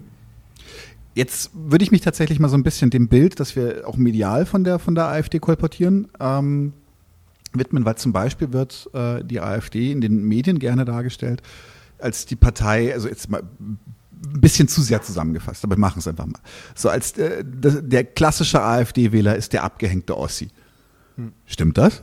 Äh, nein und ja. Also ein großes Nein, ganz kleines Ja. Ähm, wenn man mal so guckt, äh, wer wählt die AfD? Es gibt ja immer wieder diese politikwissenschaftlichen Erhebungen und mhm. so. Und wenn man es mal so zusammenfasst, ähm, dann wählen, äh, sind zwei Drittel der AfD-Wählerinnen und AfD-Wähler im Westen und zwei Drittel der AfD-Wählerinnen und Wähler sind keine Arbeiterinnen, Arbeiter oder Erwerbslose. Das heißt, äh, ein Großteil, also die äh, überwiegende Mehrheit, sogar absolute Mehrheit und äh, zwei Drittel Mehrheit der AfD-Wählerinnen sind, also sind genau nicht dieses Bild oder mhm. entsprechen nicht diesem Bild, das du gerade geschildert hast. Also insofern äh, absolut gesehen ähm, spielt beispielsweise diese, ähm, diese äh, Stärke im Osten bundesweit eine eher untergeordnete Rolle, schlicht weil eben in Thüringen, Sachsen-Anhalt und, und Sachsen Brandenburg, Mecklenburg-Vorpommern viel weniger Menschen leben als jetzt äh, in, also in Baden-Württemberg, NRW hat man ja schon, also NRW allein hat man schon, glaube ich, die Einwohnerzahl von Ostdeutschland irgendwie so zusammen. Also insofern ist das natürlich äh, sehr relativ zu sehen. So. Aber natürlich äh, äh, die AfD ist besonders stark in diesen Gruppen. Also gerade jetzt hier äh, hatten wir doch die Wahl in Sachsen-Anhalt, da kam die wieder auf äh, 20 Prozent oder knapp über 20 Prozent und war auch wieder stärkste Partei bei Arbeiterinnen, Arbeitern und Erwerbslosen, was natürlich aus einer linken Sicht äh, besonders äh, fragwürdig ist. Wie konnte das passieren? Auf jeden Fall. Ähm, das heißt, äh, das, das meine ich mit dem Ja, ein, ein, Stück weit stimmt es schon, aber man muss es halt in Relation setzen. Und deswegen warne ich davor zu sagen, okay, wir konzentrieren uns jetzt irgendwie auf äh, die Stärke im Osten oder wir konzentrieren uns jetzt auf die Stärke unter Arbeiterinnen und Arbeitern. Man muss sehen, dass die AfD es schafft, im Grunde alle Gruppen dieser Gesellschaft anzusprechen. Bisschen schwächer sind sie bei Rentnerinnen und Rentnern und älteren Leuten und so, aber ansonsten äh, ist sie eigentlich überall äh, sehr, sehr stark. Also hat wirklich da so einen Volksparteicharakter, weil sie wirklich unterschiedliche Gruppen ansprechen kann. Der Link in mir heult so gerade, weil das etwas ist, was wir so. Ja, das gelingt ihnen tatsächlich. Verpennen. Und, und das muss man halt immer, das, also auch wenn ich in dem Buch ja ein bisschen Fokus lege auf so die Frage äh, nach soziale Frage, Arbeiterinnen, Arbeiter und so, das ist mein, mein Fokus in diesem Buch, aber trotzdem darf man nicht, ähm, darf man nicht vergessen, dass sie eben auch in sowas wie dieser sogenannten Mitte oder auch bei äh, gut situierten auch sehr, sehr, sehr, sehr stark ist. Also äh, man kann die Partei und auch den Erfolg dieser Partei Partei nicht fassen, indem man jetzt einfach nur sagt, ja, es ist halt eine Ossi-Partei oder eine Partei der armen Leute. Stimmt das ist halt ein Ablenkungsmanöver. Ah. Ja, also es ist auch ähm, jetzt mal rein so analytisch äh, führt das einfach nicht weit. Also egal, ob man das politisch, äh, wie man das so sieht, ist das einfach, äh, wird man dem Gegenstand nicht gerecht, mhm. den man da eigentlich genauer betrachten möchte. Jetzt gehe ich nochmal kurz äh, ein in das, was du gesagt hast, äh, mit, mit ähm, die verschiedenen Flügel, die sie zusammenbringen, vers zu versuchen zusammenzubringen und wie sie sich als die Partei der kleinen Leute ähm, suggerieren, du schreibst, dass sie eigentlich bestehen sie aus Konkurrenzideologie, Wirtschaftsliberalismus und Elitenförderung. Wie wird das, also wie schlägt das an in ihrer öffentlichen Darstellung als Partei der kleinen Leute? Ja, also das ist äh, dieser, dieser Dreiklang ist im Grunde, wenn man das äh, Programm wirtschafts- sozialpolitisch zusammenfasst. Also da kommt man auf diese drei Punkte, zum Beispiel dreigliediges Schulsystem mhm. und so finden sie super. Ähm, das ist das eine. Aber andererseits gelingt es ihnen halt trotzdem, äh, zumindest offenbar, wenn man guckt, wie stark ist, sind sie bei Arbeiterinnen, Arbeitern, Erwerbslosen, gelingt es ihnen trotzdem so dieses Image des, äh, des äh, Partei für den kleinen Mann und so. Also mhm. man kann in dem Fall schon sagen, kleiner Mann, zwei Drittel der, ähm, der Wählerinnen und Wähler sind Wähler, also sind männlich. Äh, also das ähm, muss man, also das als ich, als ich vorhin meinte, die AfD ist äh, in allen gesellschaftlichen Gruppen stark. Sie ist natürlich auch, auch, Frauen wählen die AfD, aber sie sind schon zwei Drittel eine Männerpartei. Das ist äh, gibt es in vielen europäischen Staaten, dass äh, da die, ähm, die rechten Parteien bei äh, Männern stärker sind. Nicht in allen. Ich glaube, Frankreich zum Beispiel ist es ausgeglichener, aber so, trotzdem ist das ein äh, Phänomen, was schon zu beobachten ist. Ähm, da gehst du, glaube ich, ganz kurz, dass ich da einhake, aber das hatten wir noch nicht. Da gehst du, glaube ich, am Anfang deiner, deines Büchleins noch, noch darauf ein, warum das, warum sie so stark darauf reagieren. Magst du dazu noch was sagen? Ja, das ist bei der Krise der Konservativen, versuche ich das ein bisschen auszuführen. Also, ähm, um da mal kurz nochmal einzutauchen und auch die analytische Tiefe dieses Buchs äh, zu begreifen. Also, äh, ich gehe davon aus, äh, da bediene ich mich natürlich auch äh, jetzt vorhandenen Analysen, dass diese Spaltung der Konservativen, die eine, äh, eine Ursache für den Aufstieg der AfD ist, dass diese Spaltung zurückgeht auf eine gesellschaftliche Modernisierung, die es seit den, also jetzt mal auf Westdeutschland bezogen, seit den 60er, 70er Jahren gibt. Ähm, und damit meine ich, dass es äh, Kämpfe gab, auch linke Kämpfe, die diese Gesellschaft einfach verändert haben. Also Frauen wollten mehr sein als Heimchen am Herd, äh, Migrantinnen und Migranten wollten mehr sein als nur vorübergehend geduldete Gäste und äh, schwule Lesben wollten mehr sein als nur eine gesellschaftliche Abweichung von der Norm. Sie haben dafür gekämpft, dass sie ähm, stärker wahrgenommen werden, stärker repräsentiert werden und auch stärkeren Einfluss in dieser Gesellschaft insgesamt haben. Und ein Teil, ich würde sagen in manchen Bereichen auch ein Großteil dieser Kämpfe wurden auch gewonnen. Also es gibt heute ein anderes äh, Bewusstsein beispielsweise für schwule Lesben in der Gesellschaft. Es gibt ähm, auch wenn es natürlich weiterhin Rassismus und so in dieser Gesellschaft gibt, äh, gibt gibt es eine stärkere Präsenz oder auch eine stärkere Repräsentation von Migrantinnen, Migranten oder Menschen äh, mit einer Migrationsgeschichte. Und äh, natürlich ist die Stellung der Frau in dieser Gesellschaft auch eine ganz andere, als es in den 50er, 60er Jahren und so der Fall war. Das sind erfolgreiche geführte linke Kämpfe und die Spaltung der Konservativen ist ein Resultat davon, denn innerhalb dieses konservativen Spektrums ähm, hat eine Mehrheit, würde ich sogar sagen, der Konservativen diese gesellschaftliche Modernisierung irgendwann akzeptiert. Teilweise fanden sie sie sogar gut, aber haben gesagt, ja, okay, wir ähm, tragen dieser Entwicklung Rechnung und ähm, wir passen unseren Kurs gesellschaftspolitisch deswegen so ein bisschen an. Also das ist das, was man dann gerne ähm, mit äh, Angela Merkel verbindet, wenn man davon spricht, dass die ähm, CDU nach links gerückt ist. Ich würde sagen, die CDU ist natürlich überhaupt nicht nach links gerückt, also wirtschafts-, sozialpolitisch schon gar nicht, aber auch Nein. gesellschaftspolitisch ist sie, natürlich vertritt sie jetzt heute linkere Position, als es vor 20 Jahren der Fall war. Ähm, also auf einer gesellschaftspolitischen Ebene. Aber die Gesellschaft ist ja auch insgesamt einfach, hat sich modernisiert, hat sich verändert. Also insofern hat sich die CDU auch einfach nur einer gesellschaftlichen Realität, die erkämpft worden ist, angepasst. So, und eine Mehrheit der, der Menschen in diesem konservativen Lager gehen das mit und äh, ja, akzeptieren das, finden das doch teilweise auch gut. Aber es gibt eben eine Gruppe, eine Minderheit, die äh, diese, dieser gesellschaftlichen Entwicklung eher negativ gegenüberstehen oder sie sogar ablehnen. Und das ist eben einer der ähm, ja, Geburten sozusagen oder Geburtsgründe für dann dieses äh, rechte Projekt, das dann mhm. entstanden ist. Und deswegen ist es auch nicht ganz abwegig, dass eben diese Partei stärker ist bei Männern als bei Frauen.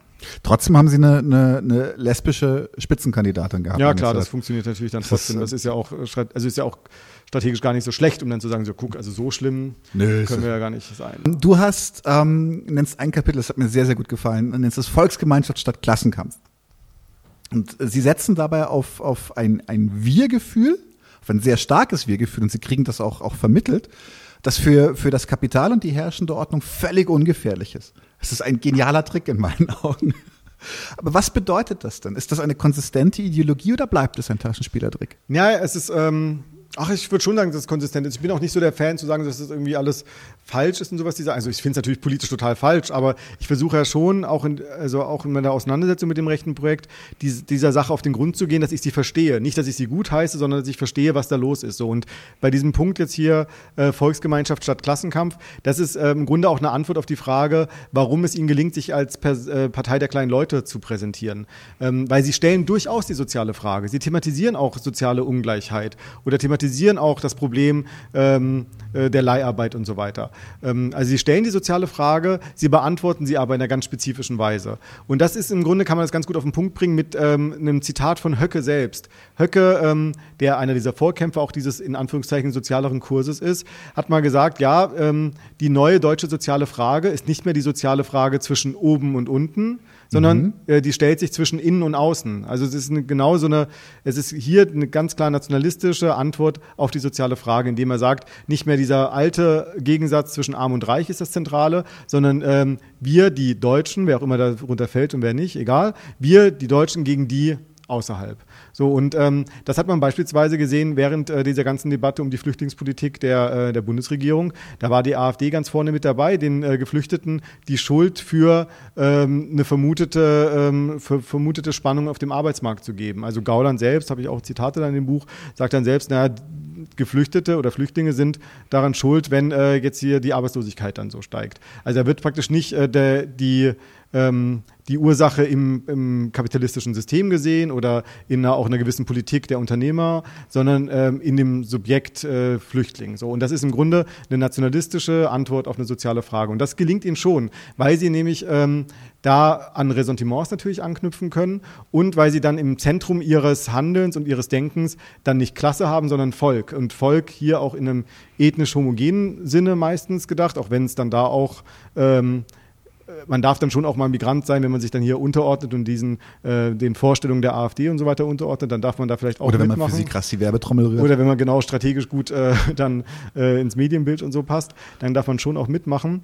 Ähm, aber im Zentrum steht eben äh, bei allem jeglichen Handeln dieses völkisch-nationalistischen Kurses ähm, die, äh, das Volk und die Nation. Und das, daran wird jegliches Handeln äh, ausgerichtet. Und das sieht man beispielsweise daran, wenn die neue Rechte ähm, gibt es ein Buch aus diesem Spektrum, Marx von rechts. Da wird dann versucht, äh, sich so Marx anzueignen, ähm, aber ähm, wird dann auch gleich in der Einleitung klargestellt, nein, nein, äh, die, äh, das, die geschichtliche Einheit äh, des Volkes ist hier noch äh, unser, unsere zentrale Prämisse. Also es wird soziale Frage äh, aufgegriffen, aber es wird völlig vom Klassenwiderspruch entfernt, sondern wird gesagt, nee, nee, wir, wenn wir als deutsches Volk gemeinsam handeln, dann äh, geht es uns allen auf jeden Fall besser. Das ist fast ein Fahrstuhl nach oben für, ähm, für Deutsche. Jetzt kurz, äh, tatsächlich einfach, weil ich die Assoziation bekomme, wenn du sagst Marx von rechts, das erinnert mich an, die, an diesen nationalbolschewistischen Flügel, den es in der NSDAP gab, die sich ja auch als durchaus sozialrevolutionär verstanden haben, mhm. aber voll aufgegleist haben auf die, auf die ethnisch-völkische Ideologie mhm, der NSDAP. Ja. Ja, genau, müsste man noch mal ein bisschen äh, weiter ausdifferenzieren. Aber ich würde sagen, dass so ein Teile davon, dieses äh, ähm, rechtsintellektuellen Spektrums, schon so grob zumindest, ähm, also jetzt wirklich ganz grob, in mhm. so einer Traditionslinie äh, stehen. Das war aber, für mich auch nur eine Assoziation. Also ich genau, es ist, also ich würde sagen, eher nationalrevolutionär als nationalbolschewistisch, aber das gibt's da, ähm, das gibt's da auf jeden Fall. Aber ähm, es geht nie bei diesen, auch bei diesen Thematisierungen von sozialer Frage, geht's nie um so eine Produktionssphäre oder sowas. Mhm. Es geht also immer nur, wenn ja. überhaupt, um Verteilung. Also meistens geht's um einfach äh, äh, innen, außen. Äh, die Migranten sind schuld. So, das ist so die, die einfachste Form. Und dann die, die das versuchen, noch ein bisschen mehr auszudifferenzieren, kommen dann vielleicht auf eine Verteilungssphäre und sagen, naja, ganz so krass sollte äh, die Ungleichheit in der Gesellschaft nicht sein. Sie, wird, sie sind dann auch eigentlich gegen äh, Steuer, also sie sind eigentlich gegen eine Umverteilung von unten nach oben, aber versuchen das so dass der Kapitalismus nicht die krassesten Auswüchse hat. So, das ist dann vielleicht noch ähm, im, ja, das weitestgehende, was man in diesem Spektrum findet. Was natürlich völlig außen vor bleibt, ist die Frage der Eigentumsverhältnisse. Also ähm, wem gehört eigentlich, äh, wem gehört ja eigentlich dieser Laden, wem gehört, wem gehören die Produktionsmittel und sowas spielt natürlich gar keine Rolle, äh, was natürlich keine Überraschung ist, weil sie sind ja äh, offenbar keine Marxisten. Hm. Du subsumierst das so ein bisschen einmal mit, äh, ich glaube, es ist sogar eine Überschrift von einem Kapitel als den Klassencharakter des Rassismus der AfD. Hm. Magst du dazu noch ein bisschen was sagen? Ja, also Klassencharakter, das bezieht sich dann auch nochmal auf die Frage, warum es ähm, der AfD gelingt, Arbeiterinnen und Arbeiter anzusprechen. Also eine Frage, mhm. auf die ich immer wieder in dem mhm. Buch zurückkomme. Und ähm, das ist im Grunde die Frage danach, oder die, ich habe mich, ich hab mir die Frage gestellt, warum ähm, ist da, also wie kann Rassismus und soziale Frage da so zusammen funktionieren? Also wie kann das sozusagen matchen? So? Und äh, ich habe wirklich versucht, das zu verstehen, ohne es natürlich gut zu heißen, sondern ich habe versucht, aber wichtig, zu verstehen. Kein Stress. Ja, ja, nee. aber naja, es gab dann schon auch ab und zu mal so Diskussionen, äh, oder vielleicht war es auch in meinem Freundeskreis spezifisch oder so, dass ähm, der Vorwurf kam so, ja, es sei, ich sei würde zu sehr ähm, die, die, die so rechte Arbeiter oder sowas zu sehr so, ähm, so zu empathisch sein oder zu sehr so, so verstehen, also zu sehr nachvollziehen und nicht nur nachvollziehen, sondern ähm, sozusagen äh, rechtfertigen, warum sie äh, jetzt mhm. äh, die AfD wählen. Und so, das würde ich niemals, also ich bin da überhaupt nicht auf einem Rechtfertigungsfilm, sondern ich versuche es einfach wirklich zu verstehen. Und ich habe mich gefragt, wie kann es sein, dass äh, Arbeiterinnen und Arbeiter äh, da verstärkt die AfD wählen und wie kann das mit äh, Rassismus so und auch Sexismus und so zusammengehen und auch einer nationalistischen Position. Und ähm, mein Ausgangspunkt war dann die, waren Analysen, nach denen die AfD besonders stark ist bei Arbeiterinnen und Arbeitern im produktionsnahen Bereich, also ähm, so Fertigung beispielsweise, Fabriken und so. Und ähm, da habe ich mich gefragt, was ist dann da, was ist da so der Hintergrund? Und gucken wir uns doch mal an, was passiert denn in so einem, bei einem Zuliefererbetrieb oder sowas? Wie hat sich denn so in dem Industriebereich in den letzten 20, 30, 40 Jahren so die, äh, die Welt der Beschäftigten verändert? Und wir sehen eine Spaltung der Belegschaften. Also mhm. so durch das Leiharbeitersystem beispielsweise kannst du an der Maschine sitzen, ein Kollege sitzt neben dir, macht genau die gleiche Arbeit, arbeitet genauso viele Stunden wie du, verdient aber nur die Hälfte des Lohns, weil er über eine Leiharbeiterfirma mhm. oder sowas drin ist oder weil er einen anderen Grad äh, des Beschäftigungsverhältnisses hat als du. Ähm, das heißt, du siehst jeden Tag neben dir an der Maschine sitzend oder zumindest in der Pause oder beim, äh, beim Schichtwechsel, siehst du deinen möglichen potenziell, potenziellen sozialen Abstieg ähm, personifiziert in deinen Kollegen. Also diese Möglichkeit, dass es dir mal schlechter gehen könnte oder zumindest deinen Kindern schlechter gehen kann, ist nicht mehr nur noch abstrakt, Abstiegsgesellschaft, sondern ganz konkret im, äh, an der Maschine neben dir sitzend. So, das ist also ein wichtiger Punkt, finde ich, diese Spaltung der Belegschaften. Ähm, jetzt mal so rein in den Industriebetrieben und im produktionsnahen Bereich geguckt. Und das Zweite ist natürlich, dass wir mit so einer Entwicklung der äh, sogenannten Globalisierung, äh, ist ein großer Begriff so, aber äh, Globalisierung jetzt mal dahingehend äh, gefasst als nochmal eine internationalere Arbeitsteilung, dass es heute natürlich viel leichter möglich ist, Produktionsstätten in andere Städte oder auch andere Staaten oder auch andere Kontinente äh, zu verlagern, als es vielleicht irgendwie in den 30ern, 40er, 50ern der Fall war, weil natürlich Transportwege, Kommunikationswege und so weiter heute viel einfacher und äh, besser zu bewerkstelligen sind, als es damals der Fall war. Das heißt, gerade so in so einem äh, nicht so hochqualifizierten ähm, Bereich der Fertigung ist so eine äh, Fabrikschließung einfach durchaus möglich und schneller möglich, als das jetzt vielleicht in so sehr komplexen ähm, äh, Arbeitsbereichen ist. Also ich meine jetzt nicht einfache Arbeit im Sinne von, äh, dass es mega simpel ist. Es ist natürlich eine schwere Arbeit, aber eine, äh, die jetzt keine große Qualifikation Ach du, ich kann da, kann da ein ganz realistisches Beispiel aus meiner, aus meiner Jugendzeit als Lohnarbeiter äh, geben. Und zwar, ich sage den Namen von der Firma nicht, aber ich war als studentischer Mitarbeiter bei einem, bei einem der Niederlassung eines größeren Konzerns in München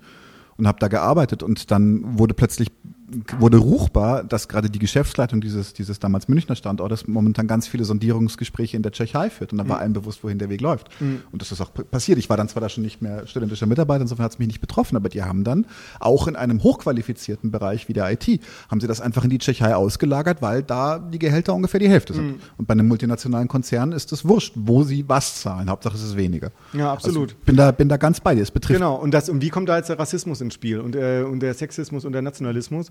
Und ähm, diese, neben diesem Moment der Spaltung der Belegschaften und dieser internationaleren Arbeitsteilung kommt als drittes noch hinzu, dass es einen massiven Angriff auf äh, die Arbeitsseite gab in den letzten mhm. Jahrzehnten, also auch auf Gewerkschaften und auch auf Mitbestimmung im Betrieb und so weiter, sodass ähm, es gerade für diesen, äh, diesen Bereich, den man oder für diese Gruppe, die man früher als Industrieproletariat bezeichnet hat, es eher ähm, in den letzten Jahren, Jahrzehnten um Abwehrkämpfe ging. Also nicht mehr darum, noch mehr zu erkämpfen, sondern ähm, zu erkämpfen, dass der Betrieb wenigstens da bleibt. Genau. Okay, ich arbeite auch für weniger Geld, wenn es sein muss, aber wenigstens äh, kann aber ich noch weiter arbeiten. So. Genau. Also waren eher Abwehrkämpfe, Abwehrkämpfe, Abwehrkämpfe. Das heißt, hier hast du eine viel, würde ich sagen, eine wahrscheinlich eine unmittelbarere Erfahrung der Abstiegsgesellschaft als auf so einer abstrakten Ebene, dass man jetzt mal so Angst hat, so ah, was könnte irgendwie in 20, 30 Jahren äh, so der Fall sein. Und das ist natürlich ein Bereich, in der eher auch äh, Männer arbeiten. Das ist, glaube ich, auch noch einmal eine mhm. Komponente, warum die AfD äh, bei, bei dieser Gruppe stärker ist. So, und wenn du jetzt diesen ganzen, diese ganze Situation hast, da komme ich auf diese Abstiegsgesellschaft auch nochmal zurück ähm, und auf die rechte Antwort auf diese soziale Frage.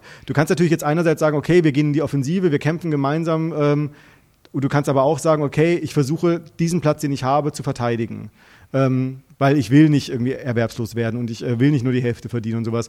Und ähm, wenn du auch merkst, dass Leistung in dieser Gesellschaft ähm, nicht mehr so zieht, wie es scheinbar vor 10, 20 Jahren der Fall war. Wie gesagt, Leistungsideologie war schon immer ein Märchen. Aber wenn du auch nicht mehr daran glaubst, dass deine Leistung zu etwas führt, weil du es täglich erfährst, weil der Kollege genauso stark die Arbeitsleistung bringt wie du, aber nur die Hälfte verdienst, wenn das alles nicht mehr funktioniert, ähm, dann entsteht da so eine Lücke, die eben durch, ähm, ja, äh, durch Statusverteidigung gefüllt werden kann. Also wenn am Schluss dir bewusst ist, dass dein äh, Status als äh, deutscher äh, Staatsbürger oder dein Status als Mann ähm, vielleicht etwas dazu, äh, etwas dazu beiträgt, dass du deinen Platz verteidigen kannst, dann kannst du auch vielleicht auf diese Idee kommen, dass du das auch versuchst einzusetzen, um deinen Platz zu verteidigen. Das heißt, du hast am Schluss nicht mehr die kämpferische Faust, die dazu führt, dass man vielleicht gemeinsame Interessen vertritt und gemeinsam kämpft, sondern am Schluss bleibt nur noch der Ellbogen. So, und das ist, finde ich, äh, in dem Sinne Metapher. Äh, keine politisch, finde ich, äh, sinnvolle, aber es ist eine zumindest erstmal nachvollziehbare Antwort auf äh, reale ähm, Abstiegsängste und auch begründete Abstiegsängste. Und das, da kommt eben diese explosive Mischung zustande. Also wir haben einerseits den Angriff von rechts, einen rechten Kulturkampf, aber auch eine reale Angst vor sozialem Abstieg, gerade im produktionsnahen Bereich. Und ich glaube, das ist so, äh, ist man relativ nah dann an den Erklärungsansätzen, warum die AfD genau in diesen Gruppen so stark ist. Mhm. Stark. Finde ich wirklich stark. Also die Metapher hat mir gerade sehr, sehr gut gefallen, weil sie für mich ziemlich genau den Kern trifft. Das ist so eine Vereinzelung der Kämpfe, die sich auf Privilegien zurückzieht, die man behalten will. Ja, ja und du musst auch die herrschenden Prämissen nicht in Frage stellen. Also das, ja. du, du, musst gar nicht den Neoliberalismus und sowas in Frage stellen, sondern du kannst weiterhin auch auf Rechte Stärkere und sowas pochen, aber halt so, ja, Rechte stärkeren Mannes und Rechte stärkeren Deutschen. So. Also ähm, du kannst äh, sozusagen ja äh, im, innerhalb der herrschenden Prämissen dann versuchen, deinen Platz da äh, zu verteidigen. Also gerade in der Zeit, in der auch äh, sowas wie ähm, Antikommunismus stark ist, linke Ideen nicht mehr, äh, nicht mehr so präsent sind für viele oder der Traum von vielleicht einer anderen Gesellschaft irgendwie ausgeträumt ist. Gerade dann auch, also in so einer Zeit der Utopielosigkeit, ist das natürlich ähm, eine Antwort, die vielleicht für viele naheliegender ist. Mhm. Passt, passt zu dem Zynismus der, der Gesamtsituation. Ähm, ich würde mich tatsächlich jetzt gerne noch ein bisschen, äh, um den Spin auch zu kriegen, so wir können da auch was machen. Hoffentlich. Nein, aber tatsächlich, es gibt mehrere Ebenen, auf denen wir uns der AfD entgegenstellen können. Ähm, darüber möchte ich jetzt kurz reden, weil zum Beispiel, es gibt dieses, es gibt so dieses, dieses Pseudo-Bündnis gerade, dieses wir, fuck, fuck AfD. Ich meine, viele Leute definieren sich ja inzwischen schon fast darüber als links, weil sie halt irgendwie die AfD scheiße finden. Reicht mir nicht ganz ehrlich gesagt. Aber dennoch, äh, die AfD bildet ja auch eine Projektionsfläche an der Stelle. Und man könnte aber da theoretisch ein breites Bündnis draus schmieden. So, wir sind gegen die AfD, ganz pluralistisch in den Inhalten. Du bist da kein Freund von. Ja. Genau, ähm, dazu muss ich dazu sagen, also was wir bis jetzt gesprochen haben, ist ja eher auf so einer analytischen Ebene. Mhm. Und äh, es ist mir auch wichtig, das ein bisschen zu trennen. Also in dem Buch mache ich das auch, dass ich im Grunde die Schluss, die politischen Schlussfolgerungen im letzten Kapitel äh, formuliere. Genau, ja. ähm, ist natürlich völlig klar, dass es keine neutrale, objektive Analyse gibt, sondern meine Analysekategorien sind, wie vielleicht hier auch gerade bemerkt wurde, schon, basieren schon auf sehr eher linken und marxistischen Ansätzen. Und so blicke ich auf das Phänomen. Aber ich versuche es erstmal zu verstehen, um danach Schlussfolgerungen zu ziehen. Das finde ich wichtig, um auch, also ich finde auch wichtig, das klar zu machen, um ähm, auch einen klaren Blick für die Analyse zu haben und nicht funktionalistisch vorzugehen. Ah ja, ich hätte gerne am Schluss soll die Schlussfolgerung stehen, deswegen muss ich meine Analyse in diese Richtung treiben. Genau, da rennst du nur in den eigenen Confirmation genau, Bias. Genau. Bringt nichts so. Ähm, deswegen finde ich diese Trennung in dem Buch wichtig und finde es auch in dem Gespräch jetzt irgendwie ganz gut, dass wir jetzt am Schluss dann mhm. auf diese Schlussfolgerungen kommen, auch wenn natürlich ein paar sich äh, schon äh, hier und da vielleicht angedeutet haben. So. Und ähm, eine zentrale Schlussfolgerung für mich ist, dass man ähm, so unterschiedliche Ebenen oder unterschiedliche im Grunde so Zeitlichkeiten unterscheiden muss. Also äh, kurzfristige Intervention, mittelfristige Intervention und äh, langfristige Intervention gegen den Aufstieg der Rechten. Eine kurzfristige wäre im Grunde so Abwehrkampf, versuchen, dass die AfD wieder aus allen Parlamenten rausfliegt und so und wieder in die Bedeutungslosigkeit, äh, in der Bedeutungslosigkeit versinkt. Ich äh, glaube, das kann man sich sparen, weil es ist jetzt einfach so. Die AfD ist da, die sind, here to stay. die sind in 16 Landtagen, so, die werden jetzt auch, also ich gebe die Hoffnung nicht auf, ehrlich gesagt, aber ich halte es für eher unwahrscheinlich, dass diese Partei irgendwann nochmal so implodiert, dass sie dann in fünf Jahren keine Rolle mehr spielt. Also der Wunsch ist da, die Hoffnung ist gering. So, ähm, deswegen würde ich diese Perspektive mal ein bisschen außen vor lassen, kurzfristiger Abwehrkampf. Eine mittelfristige Perspektive wäre eher so, auch noch Abwehrkampf, eher auf die ähm, inneren Widersprüche der AfD zu blicken, zu gucken, so ja, an welchen, was sind die neuralgischen Punkte, dass dieser, dass dieses rechte Projekt noch äh, oder dieser Formierungsprozess des rechten Projekts noch ins Stocken geraten kann. Was sind so die neuralgischen Punkte? Über einen haben wir schon äh, ausführlicher gesprochen, nämlich diese strategische Frage zwischen eher gemäßigter erscheinend und eher einem Bewegungscharakter. Das ist ein Grundwiderspruch, der sich in dieser Partei durchzieht. Ein zweiter ist äh, das Wirtschafts- und Sozialprogramm. Da gibt es einfach sehr weit auseinandergehende Vorstellungen, wobei ich mittlerweile denke, dass sie das zunehmend hinbekommen haben. Also müssen jetzt nicht zu sehr ins Detail gehen, aber beim äh, vorletzten Bundesparteitag in Kalkar, das war der Sozialparteitag, da haben sie es tatsächlich geschafft, so einen Kompromiss zu finden zwischen diesen verschiedenen wirtschafts-, sozialpolitischen Lagern. Aber trotzdem ist das eine wichtige, äh, wichtige Frage, die auch immer wieder eine Rolle spielen wird. Und das sind so neuralgische Punkte. Und dann kann man sich aus einer ähm, AfD-kritischen Perspektive überlegen, wie kann man da, äh, also, also sollte man da den Blick äh, schärfen, genau diese neuralgischen Punkte äh, stärker zu fokussieren. Das würde ich sagen, ja, kann man schon machen, ist aber letztlich trotzdem auch eher ein Abwehrkampf. Mein Favorit ist eher die lang, also aus einer politischen Sicht eher die langfristige Perspektive, nämlich zu sagen, so ja, wir müssen äh, in die Offensive kommen als politische Linke und damit meine ich wie gesagt, nicht nur eine Partei, sondern so eine gesamtgesellschaftliche Linke. Wir müssen in die Offensive kommen, indem wir äh, uns nicht an dem Phänomen der Rechten abarbeiten, sondern die Ursachen in den Blick nehmen. Und so kommen wir wieder auf diese gesellschaftsanalytische Einordnung so zurück, die ich da am Anfang des Buchs mache, äh, nämlich was ist denn überhaupt die, was sind die Ursachen für den Aufstieg der Rechten? Du siehst mein breites Grinsen, weil das war genau der Punkt in dem Buch, wo ich gesagt habe, danke. Ja, danke. also so schließt sich auch, also ist natürlich auch schön so äh, dramaturgisch, dass sich der Kreis dann so am Schluss schließt, aber es macht natürlich auch, äh, ergibt natürlich auch Sinn. Also äh, diese sechs Krisenerscheinungen oder diese Hegemoniekrise, ich finde, das ist der Anknüpfungspunkt ja. für eine politische Linke.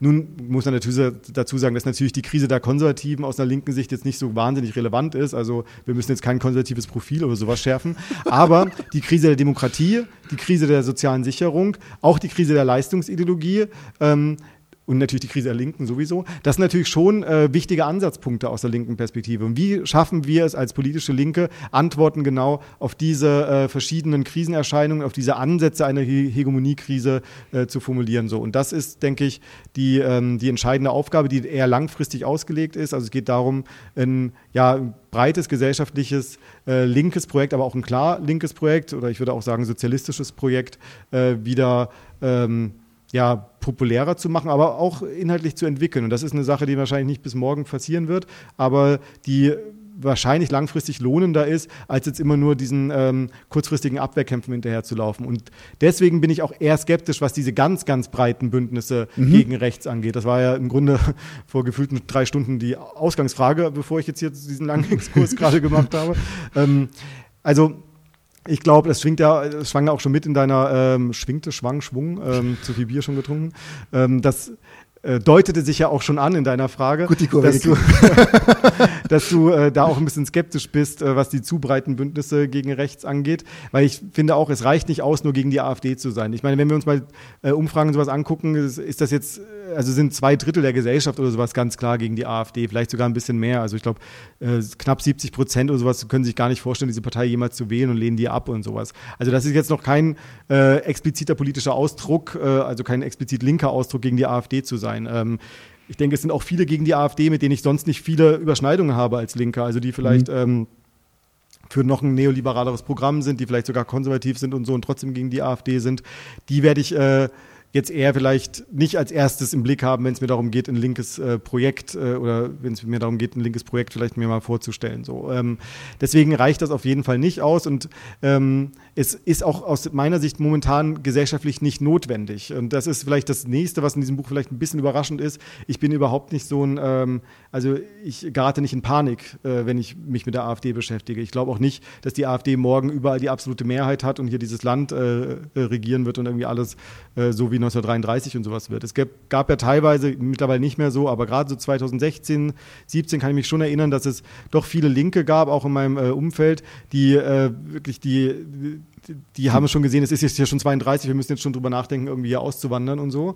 Ähm, und ich war damals schon äh, zwar natürlich auch angespannt, aber ich glaube ein bisschen entspannter als äh, äh, einige meiner Freundinnen und Freunde, weil äh, ich immer im Blick hatte, dass die AfD seit 2013 bis heute im Grunde in dem maximalen Wählerpotenzial nie über 20 Prozent gekommen ist. Das finde ich ist immer eine ganz interessante ähm, Erhebung, nämlich die Frage, könnten Sie sich unter gewissen Umständen vorstellen, auch mal die AfD zu wählen? Das ist so das mhm. maximale Wählerpotenzial. Da kommen, glaube ich, die Grünen, die CDU auf 50 Prozent theoretisches Potenzial. Ich glaube, die SPD auch in dem Bereich, die Linke vielleicht auf 30 Prozent. Also so, das ist eine, das ist natürlich viel mehr als die realen Prozente, weil das ist so dieses, können Sie sich irgendwann mal vorstellen.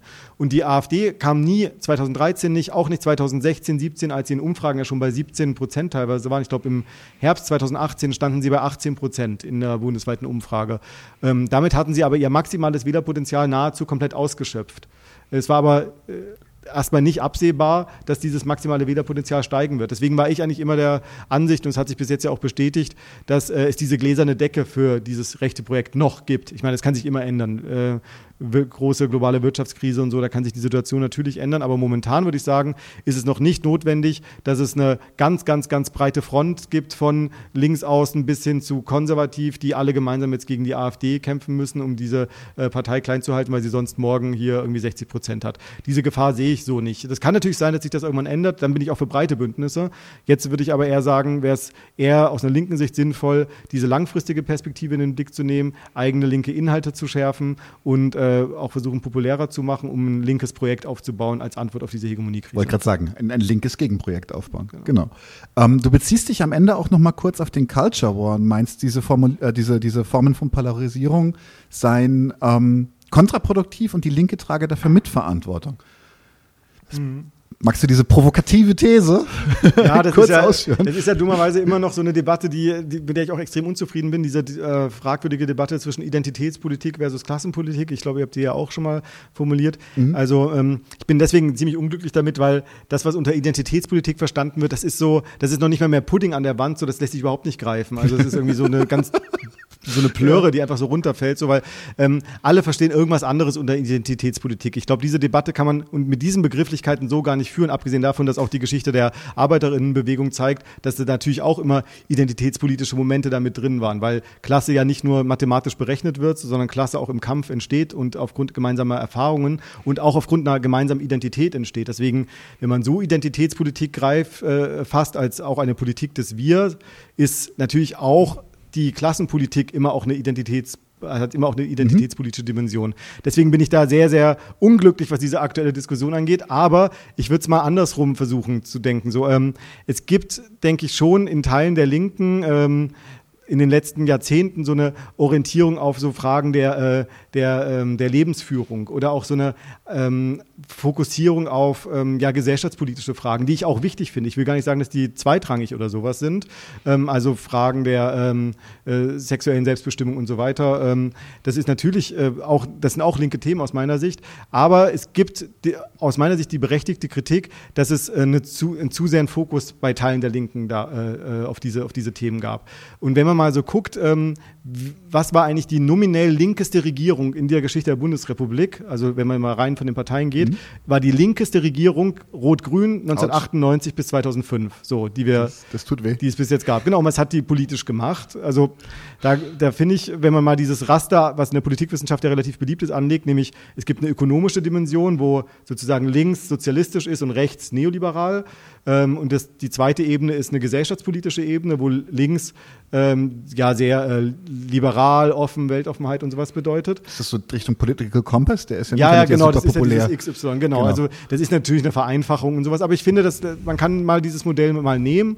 Ähm, und dann ist nämlich auf der rechten Seite, auf dieser gesellschaftspolitischen Ebene so sehr konservativ und so. Mhm. Ne? Und wenn man mal diese, also zwischen dieser gesellschaftspolitischen Ebene und dieser ökonomischen Ebene unterscheidet, dann ähm, und dann diese Regierung 98 bis 2005 ähm, analysiert, sieht man, dass diese nominell linkeste Regierung auf einer gesellschaftspolitischen Ebene durchaus zu Modernisierung geführt hat und auch progressiv war. Also natürlich äh, nicht so, wie man sich das als Linker vorstellt, aber eine äh, Veränderung des Staatsbürgerschaftsrechts, zumindest in Teilen. Auch die Stellung von Schwulen und Lesben in der Gesellschaft wurde äh, nochmal ähm, wurde verbessert in Zeit dieser Regierung. Also da gab es durchaus auf einer gesellschafts gesellschaftspolitischen Ebene Fortschritte auf einer ökonomischen Ebene war das wahrscheinlich die rechteste Regierung, die es jemals gab. Mit der Agenda 2010, ja. mit Hartz IV und so, ich meine, das müssen wir jetzt ja alles nicht ausführen, äh, mit der Flexibilisierung äh, des Arbeitsmarktes und so. Also das hätte sich keine andere konservative Regierung äh, so getraut, wie das äh, Rot-Grün gemacht hat. Und ich finde, da sieht man eben genau dieses, äh, dieses Auseinanderklaffen zwischen gesellschaftspolitischer, Polit also gesellschaftspolitischer Ebene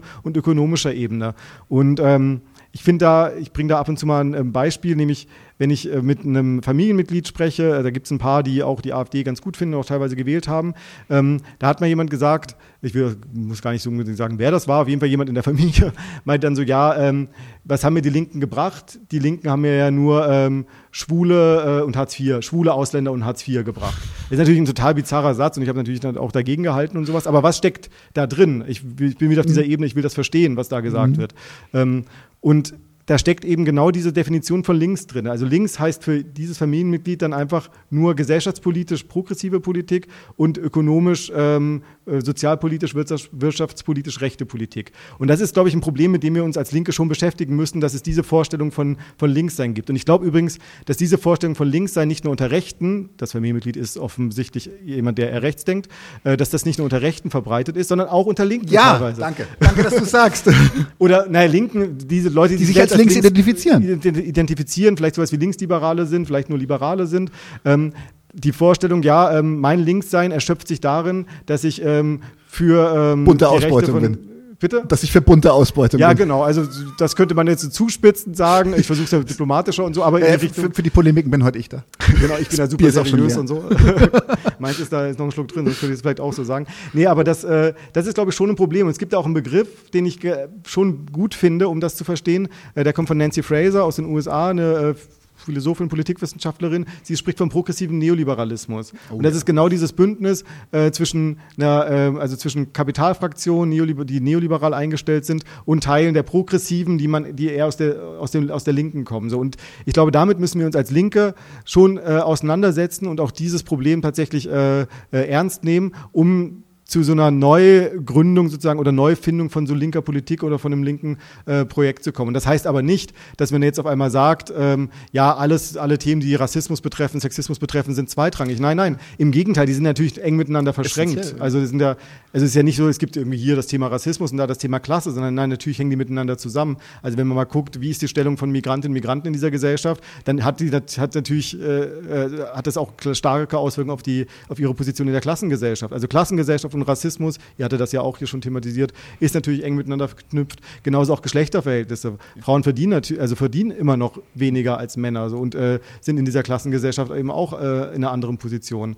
So, und deswegen kann man das gar nicht voneinander trennen. Und ich bin auch der Letzte, der sagt, man sollte das voneinander trennen. Aber wir sollten ernst nehmen, dass es offenbar die Auffassung gibt, und ich würde sagen, die, äh, auf, diese Auffassung ist in Teilen berechtigt, dass die Linke sich zu sehr auf ähm, gesellschaftspolitische Themen fokussiert hat und die soziale Frage ein bisschen aus dem Blick, äh, Blick verloren hat. Wobei ich schon finde, dass in den letzten Jahren sich da auch ein bisschen was getan hat. Also dass soziale Frage, auch Eigentumsverhältnisse, ökonomische Fragen eine stärkere Rolle mittlerweile spielen. Deutsche Wohnen enteignen beispielsweise ist ja eine Kampagne, die explizit die Eigentumsfrage äh, thematisiert und auch die äh, Rolle von Arbeitskämpfen, von ähm, äh, die Gorillas zum Beispiel. Die Gorillas, äh, der, der Wildcat, der wilde Streik hier, das hat eine viel größere äh, Präsenz auch innerhalb von linken Debatten, zumindest nehme ich das so wahr. Ja, also es hat sich schon da also was gewandelt, glaube ich. Ich glaube tatsächlich, dass, dass sich da auch ein bisschen was konsolidiert. Ich weiß nicht genau, woran es hundertprozentig liegt, aber ich habe schon das Gefühl, dass auch ähm, gerade Liberalere in meinem Freundeskreis plötzlich viel offener sind für, vielleicht ist es auch daran, dass ich sie seit zehn Jahren massiere, aber dass die viel offener sind für, für, für ernstzunehmende linke und auch, auch sozialrevolutionäre Ansätze. Mhm.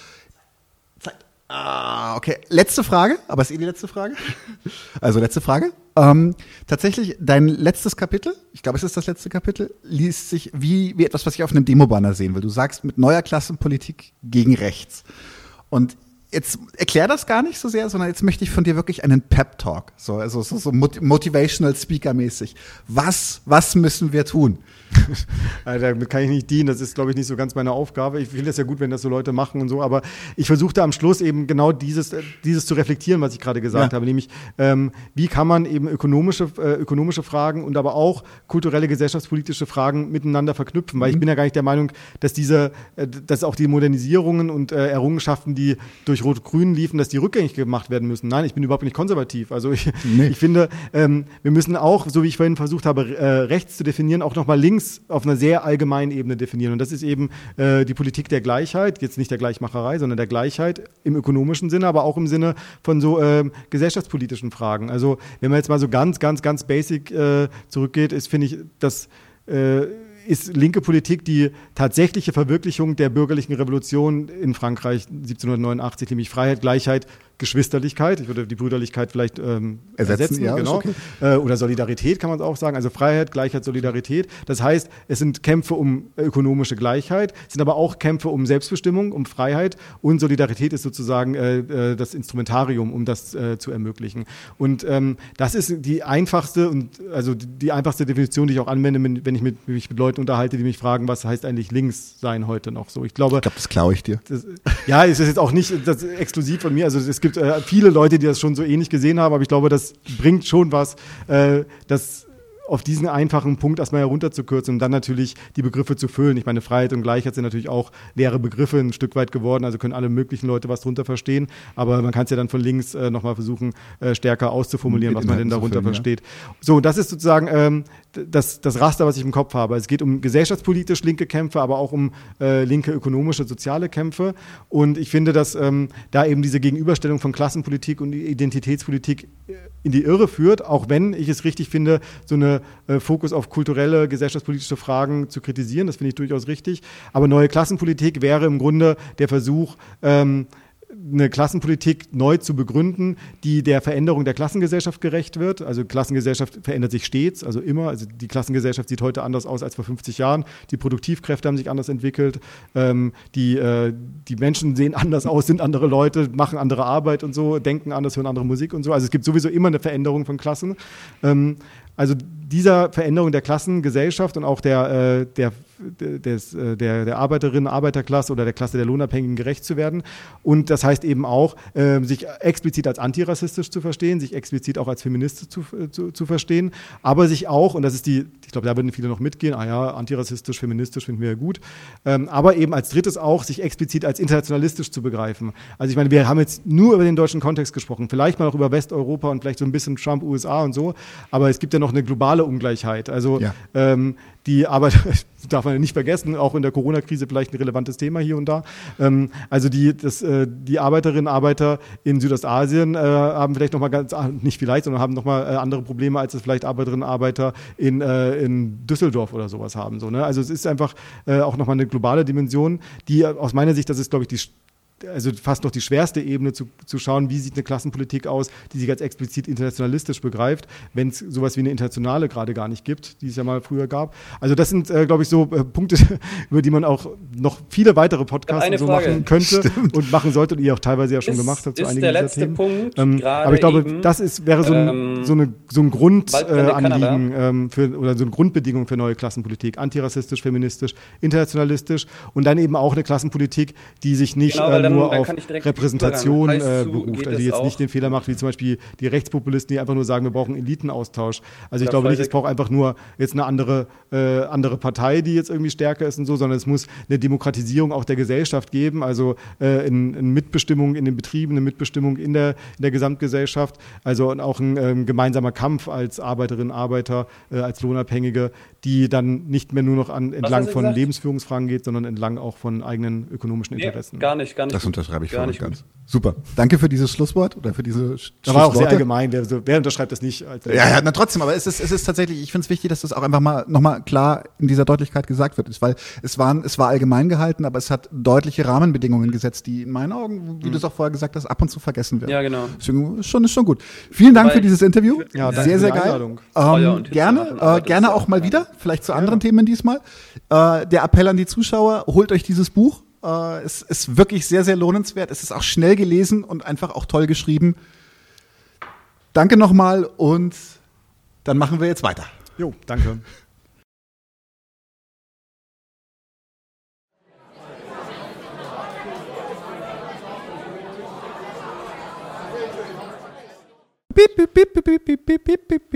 Hallo Anton. Hallo. Herzlich willkommen bei 99 zu 1 äh, Stammtisch. Das erste Mal, dass wir unseren Südamerika, Lateinamerika-Korrespondenten Anton aus den tiefsten Tiefen der Kölns, Anden. nee, der Anden, ah, Tirol. Tirol. Tirols, ja, genau, sorry. Ähm, äh, mit dabei haben. Er wird auch einiges noch äh, zu erzählen haben heute zu Lateinamerika. Aber fangen wir doch erstmal an mit Audacity. Mit Audacity. Audacity ist tatsächlich ein hartes Thema.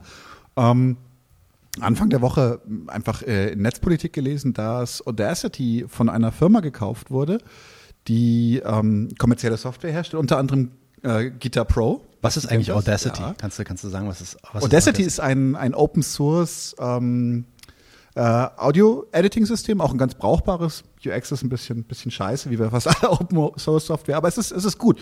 Und für viele, viele freie Podcaster und Leute, die sich keine kommerziellen Lösungen leisten können oder wollen, ist das halt wirklich ein wichtiges Tool. Es ist einfach gut, dass es es gibt. Das wird inzwischen zu einem Spionageprogramm umgebaut. Und zwar von der Firma, die es gekauft hat. Dazu gibt es einen Artikel auf Netzpolitik. Da steht auch, ja, es ist brachial. Ähm, ich guck mal kurz nach. Muse Group will personenbezogene Daten sammeln. Was mit diesen Daten passiert, ist nicht klar. Das ist nur irgendwie äh, Kacke halt.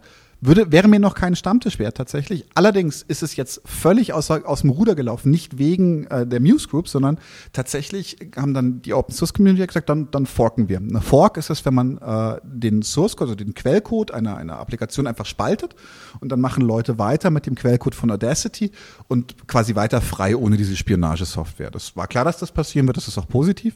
Das Problem ist, ist dass diese, dass, dass ein relativ bekannter Fork dann gesagt hat, so hey, wir machen einen Poll darüber, wie ähm, diese Fork heißen wird.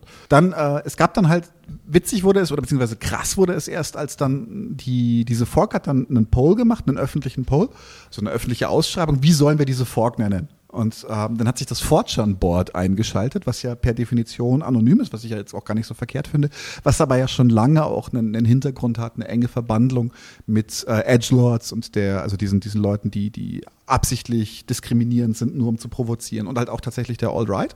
Die haben diesen Poll manipuliert, dass dabei rauskam, dass die neue Fork von Audacity Sneedacity heißen soll. Und Sneed ist eine Verkürzung des Wortes Special Need, was äh, ein, ein, eine, ein Euphemismus für, für, für Menschen mit, mit geistiger oder Mehrfachbehinderung ist. Ja. Und der, der Leiter dieser Fork hat das Ergebnis dieses Polls nicht anerkannt, woraufhin er von Fortran gedoxt worden ist. Das heißt also, seine Privatinformationen sind ins Netz gestellt worden und das ist bisher nur Rumor has it, aber es laufen polizeiliche Ermittlungen, wurde er mit einem Messer angegriffen von einem aufgebrachten deutschen Fortran-User, der damit durchsetzen wollte, dass Audacity diese Fork Sneedacity heißt. Also da laufen tatsächlich gerade Ermittlungen. Ich kann da nicht viel zu sagen, außer what the flying fuck. Früher haben wir uns noch geboxt, weil wir wirklich ideologische Kämpfe miteinander auszutragen hatten. Heute kacken wir uns schon an. Wenn du den falschen, also wenn du den irgendwelche Streiche nicht mitmachen willst oder sowas. Also total, total weird. Diese Soldatinnen, äh, nein, Soldatinnen tatsächlich, ähm, äh, wurden gezwungen, beziehungsweise ja, mussten bei dieser Parade hier äh, High Heels tragen. Und äh, das, das, das, sieht man auf diesem Foto und auch hier in diesem Video, was wir jetzt kurz mal anspielen können. Einen Moment. Klick, klick, klick. Zack. Ach nee, Moment mal. Das ist ja gar nicht die Ukraine. Aber. Was ist das denn jetzt?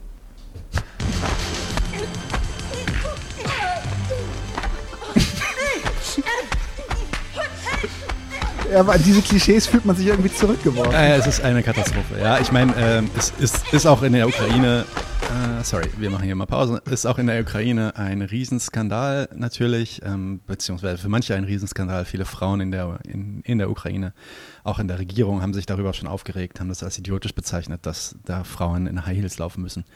Ähm, vor allem Soldaten, die natürlich in High Heels nicht ansatzweise kämpfen können äh, und natürlich dadurch auch hypersexualisiert werden und so.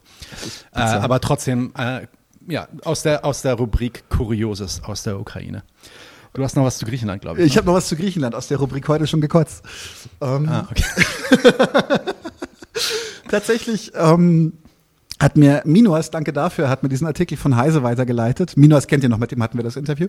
Und zwar, es sind Sachen, die kannst du dir nicht ausdenken. That's capitalism, motherfuckers.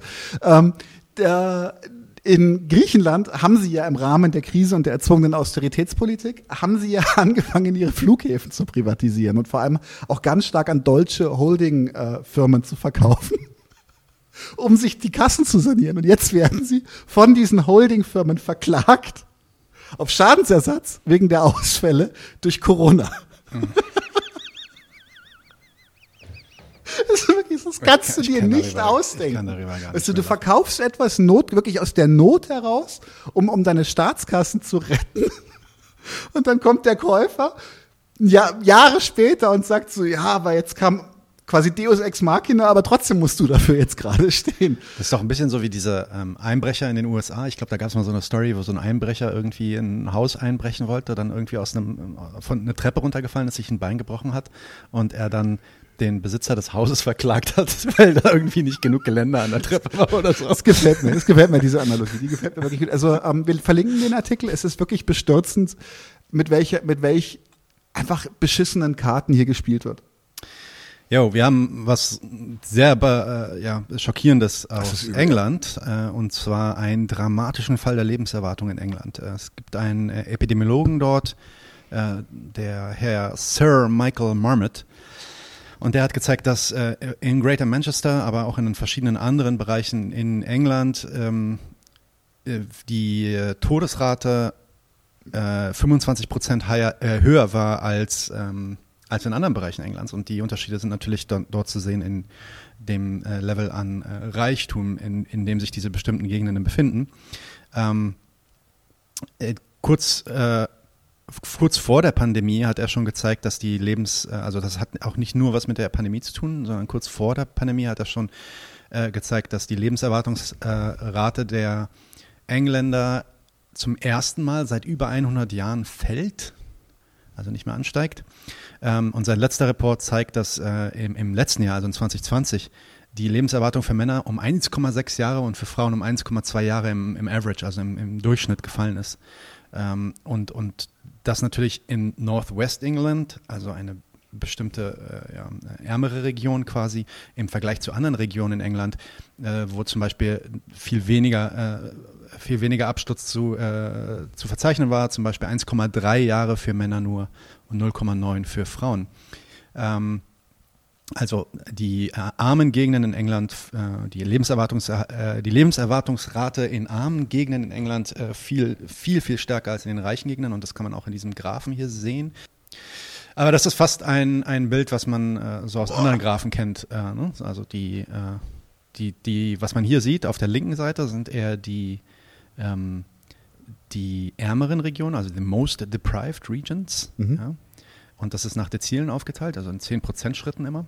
Und man sieht natürlich, dass die ärmeren Regio Regionen eine viel höhere Todesrate haben, ähm, wobei die äh, reicheren Regionen ähm, ja, nahezu, also die Null quasi angrenzen, also fast gar keine ähm, Todesrate haben ja? Ähm, und sehr wenig äh, Tode zu verzeichnen haben. Ja, und die Greater Manchester, also das, was der Herr, ähm, ähm, wie hieß er?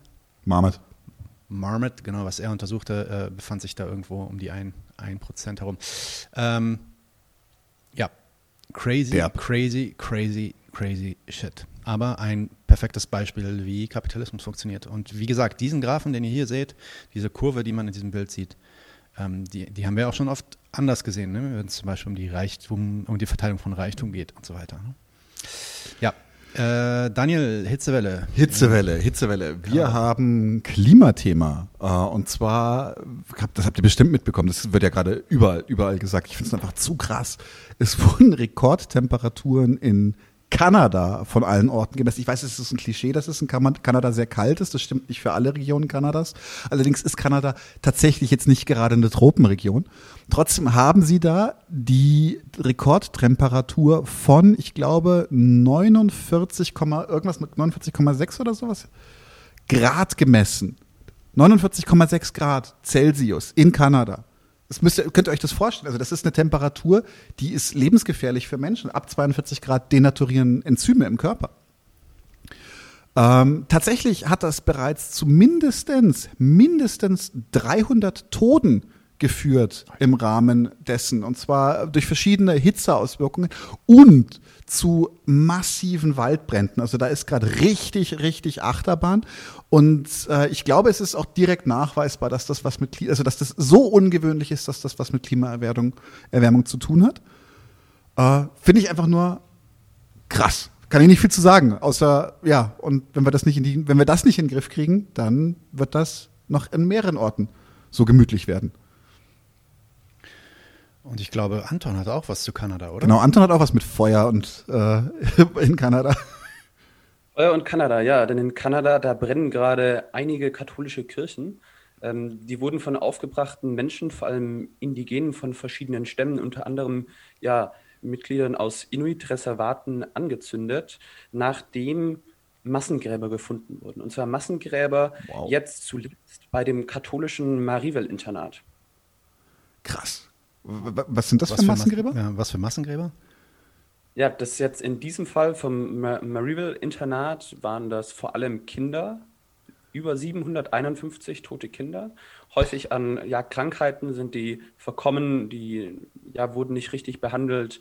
In diesen ja, katholischen Internaten kam es zu massiven Misshandlungen. Also da muss man eigentlich ein bisschen ausholen. Ich glaube, mhm. ähm, da wurde so die koloniale ja, Wunde geöffnet, beziehungsweise wurde so diese kulturelle Anpassung, diese kulturelle Assimilation fortgeführt. Sprich, ähm, von 1899 bis 1997 wurden insgesamt über 150.000 Kinder ihren Eltern weggenommen und in Internate gesteckt. Wahnsinn. Ist das, ist das dann ähnlich wie, wie damals bei den Aborigines in, in Australien? Das, denen sind ja auch ganz oh, häufig die Kinder weggenommen worden. Aber halt mitten in einer angeblich liberalen Demokratie ist das passiert. In Kanada. Wow. Und da hat es zu ja, massiven Misshandlungen gebracht. Da gibt es dann so eine äh, kanadische Wahrheitskommission derzeit. 6000 Kinder sind an Unterernährung und Tuberkulose gestorben und die Kommission spricht von einem ja, äh, institutionalisierter Vernachlässigung und kulturellem Völkermord. Wow. Und jetzt, und jetzt die Leute richtig und weil immer wieder neue Gräber gefunden werden und die äh, jetzt halt darauf aufmerksam machen, häufig friedlich, aber jetzt zuletzt auch äh, ja, wurden Kirchen angezündet. Mhm. Also interessanterweise hat man, also ich, ich kenne diesen Hintergrund nicht, ich kenne nur den Fakt, dass Kirchen angezündet wurden, aber ja. äh, das, ist, das ist dann alles, was hier ankommt. Okay, sehr interessant, super, danke Anton. Krass. Was hast du noch für uns? Ja, also das Interessante ist halt für mich jetzt, der viel äh, Beziehung zu Lateinamerika hat, ist, dass mhm. diese Nachricht auf viel ja, Resonanz in Lateinamerika oder auch bei anderen ehemals kolonialisierten Völkern eben äh, stößt. Mhm. Sprich, Beispiel hat sich äh, Boliviens indigene Ex-Präsident Evo Morales solidarisch mit den Kindern in Kanada erklärt und genauso auch die neue Vorsitzende der chilenischen verfassungsgebenden Versammlung, die Mapuche Elisa Lonchong, die jetzt ähm, auch die verfassungsgebende Versammlung Chiles leitet. Äh, das ist auch eine Nachricht wert, weil die wurde jetzt vor kurzem ähm, mit 96 von 155 Stimmen zur neuen Vorsitzenden der verfassungsgebenden Versammlung Chiles gewählt und die hat in ihrer Ansprache ja eben ein ganz neues Paradigma, einen Neubeginn für Chile gefordert mit Gleichheit für zwischen Frauen und Männern, Parität, mit der Anerkennung der ja, indigenen Völker. Sie möchten Chile als plurinationalen Staat neu gründen, ähnlich wie es bereits vor vielen Jahren in Bolivien und Ecuador passiert ist. Und ja, man sieht, wie in Chile aus einem Labor des Neoliberalismus jetzt ein weiteres Exempelbeispiel für eine ja, linksökologische alternative äh, ja, System, sozialeres System, ökologischeres System unter Einbeziehung auch der historisch unterdrückten indigenen Stämme wird. Nice. Very nice. Spannend. Da, Super, das da ist machen, großartig. Die haben auch eine extrem starke feministische Bewegung, kämpferische Mapuche-Bewegung, Arbeiterbewegung, die haben alles Mögliche. Und was vielleicht wichtig zu sagen ist zu dieser äh, Elisa Lonchong, sie ist eine Anhängerin des Viviers, des Buen Viviers, eben dieser in, ja auch in, aus dem indigenen Raum, Andenraum stammenden Philosophie, die eine Harmonie in der, mit der Gesellschaft und der Mutter Erde leben möchte. Sprich, da mhm. ist man so ein bisschen nicht so individualistisch wie im Westen, sondern deutlich gemeinschaftlicher, weil es ja so historisch in den Dorfgemeinschaften dort entstanden ist. Und jetzt probiert wird, modern in den modernen Staat mit einzubeziehen, die indigene Sprache, indigene Kultur. Und da wird natürlich der Kapitalismus, die Ausbeutung der Erde, ähm, Rassismus, Kolonialismus, Extraktivismus und so weiter äh, massiv kritisiert. Die gesamte westliche Moderne wird dort auf einer ideologischen Ebene einmal auseinandergenommen, sag ich, und etwas Neues aufgebaut. Und ich finde das super. Ich finde, das, das, äh, das ist Hört sich spannend an. Ich glaube, dazu machen wir auch hoffentlich bald eine, eine, eine, extra Folge ne? und haben jemanden vielleicht sogar im Interview dazu, richtig? Ja, ich hoffe auch, dass das bald klappt. Noch ein, okay. eine weitere Nachricht dann, das war sozusagen die Nachricht vom ersten Tag, als die das erste Mal getagt sind. Dort kam es dann auch zu ein ja, wenig äh, ja, Auseinandersetzung zwischen Demonstranten und Polizei am Rande der verfassungsgebenden Versammlung. Äh, mhm. Die nächste Nachricht wäre noch zuletzt zu Chile, dass dann am Tag danach die äh, verfassungsgebende Versammlung Freiheit für alle politischen Gefangenen gefordert hat. Also nice. die alte linke Parole oder halt aus Wald die Forderung der ganzen Bewegung in Chile. Die haben eben ja die Freiheit für alle politischen Gefangenen gefordert, weil es hat tausende eingesperrte Jugendliche, hunderte schwerstverletzte, viele Tote gehabt. Viele haben ja das Augenlicht äh, verloren wegen der massiven mhm. Unterdrückung des, des Polizei- und Militärapparates dort. Und ja, Gott sei Dank haben sich 105 von 155 Mitgliedern des Verfassungskonvents in einer Resolution dafür ausgesprochen. Allerdings ist natürlich unklar, ähm, ob der rechtsautoritäre äh, Pinera dieser Forderung nachkommen wird. Mhm. Ja, aber wir werden es sehen, wie sich das entwickelt. Also es ist ganz interessant, eine verfassungsgebende Versammlung, äh, das ist keine Räterepublik, das ist nur eine verfassungsgebende Versammlung, aber mhm. die unter sehr, sehr starkem Einfluss eben der sozialen Bewegungen steht. Mhm. Und dann habe ich noch eine weitere Nachricht zu Lateinamerika, nämlich mhm. die letzten Tage ist rausgekommen, dass äh, Argentiniens Ex-Präsident Mauricio Macri 2019 tödliche Schusswaffen für die Putschmassaker in Bolivien liefert. Also ähm, ja, Argentiniens Präsident Alberto Fernandez hat sich da in einer Ansprache am Unabhängigkeitstag äh, beim bolivianischen Volk sogar entschuldigt. Ähm, vielleicht können wir mhm. das Video kurz zeigen, mhm. oder? Mhm. Machen wir. So 20 Sekunden dann kurz reingemacht. Mach's auf. Ja, ich mach's auf. Moment, da läuft's. Und da hat er wortwörtlich gesagt, lass mich beim bolivianischen Volk um Vergebung bitten, denn es war eine argentinische Regierung, die Waffen nach Bolivien sendete, um den Widerstand des bolivianischen Volkes gegen einen Staatsstreich niederzuschlagen. Fernandes ist ja selber ein Linker und da sieht man jetzt wieder äh, so die Solidarität zwischen linken Regierungen in Lateinamerika. Finde ich recht interessant. Und jetzt kommt gerade Tag für Tag, Woche für Woche, kommen immer mehr Details raus, wie verschiedene rechte Regierungen äh, in Lateinamerika, aber auch die USA ihre Hände äh, beim Putsch in Bolivien ja, mit im Spiel hatten, wie die da mitgemischt ich find, haben. Ich finde das immer gemein, wenn die Rechten Internationalismus besser leben als manche Linke. Oder auch Revolutionäre agieren. Ja. Okay. Ja, schon krass.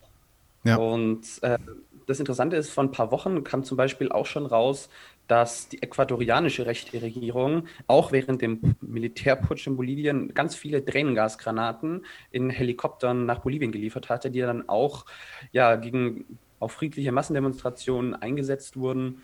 Ähm, da gibt es auch Videos davon, wie wirklich Hunderttausende Menschen durch Tränengas wirklich auseinandergetrieben werden, hm? Leute kollabieren, also eine, eine furchtbare Repression.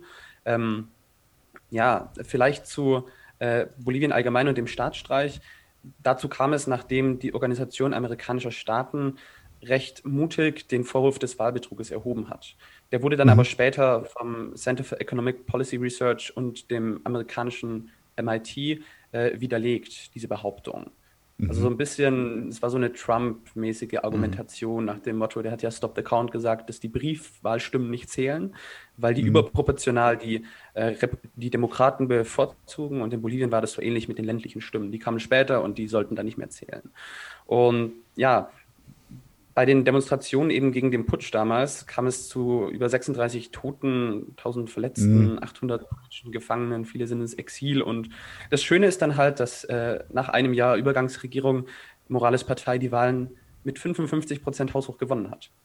Mhm. Ja, stimmt. Jetzt, ja. wo das juristisch ausgearbeitet wird, mhm. das muss man sich geben, da führt das, die juristische Aufarbeitung der Massaker, des Putsches, alles, was ein ja, Rechtsstaat, wenn er auch instabil ist, wenn er auch nicht perfekt ist, aber all das, was ein souveräner äh, Rechtsstaat machen muss, all das führt zu massiver Kritik von mhm. westlichen mhm. NGOs wie Human Rights Watch, von Amnesty International und der, der ganzen westlichen Wertegemeinschaft aus den USA mhm. und der EU. Also das ist echt äh, unverschämt und äh, ja, die fragen sich manchmal, ob sie noch eine Kolonie von irgendwem sein sollen. So mit diesem herrischen Auftreten ja. aus dem Westen, der Ihnen ja. da entgegenkommt. Neokolonialismus. Ähm, äh, apropos äh, Haiti, haben wir bestimmt oh, ja, jetzt einige auch gehört, knackig. dass der äh, Jovenel Moïse ähm, in seinem ja, in seiner Residenz von einem Hitsquad erledigt wurde quasi. Ähm, das ist, äh, die Folge strahlt jetzt erst in ein paar Wochen aus. Das heißt, für uns ist das vor zwei Tagen passiert, äh, für euch ist es so vor zwei, drei Wochen passiert.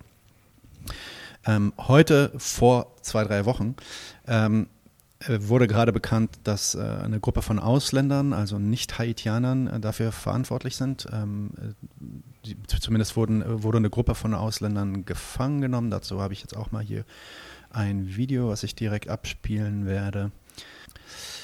Um, In Haiti, a group of handcuffed men genau. were paraded before the media on Thursday.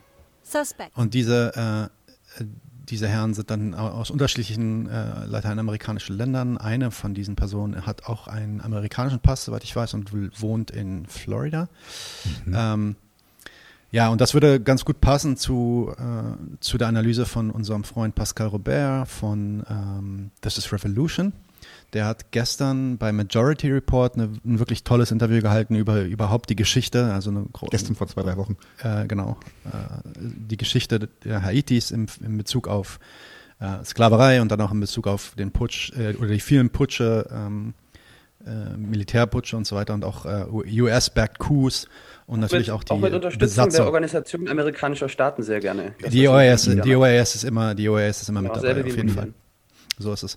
Und ähm, Genau, was wir hier, also bevor wir aber jetzt irgendwie da zwei Schritte zu weit springen und sagen, ja, Jovenel Moïse, das ist, weiß ich nicht, vielleicht sogar ein Linker und der ist zu unterstützen. Also im Endeffekt ist es, ist es um einiges komplexer dort. Haiti muss man sich genau anschauen. Es gibt dort im Endeffekt zwei also die, die, die herrschende Klasse es besteht quasi aus zwei großen kapitalistischen ähm, Segmenten, die unterschiedliche Interessen haben, vor allem was die Öffnung äh, des Marktes angeht und was, was äh, so Neoliberalisierung angeht.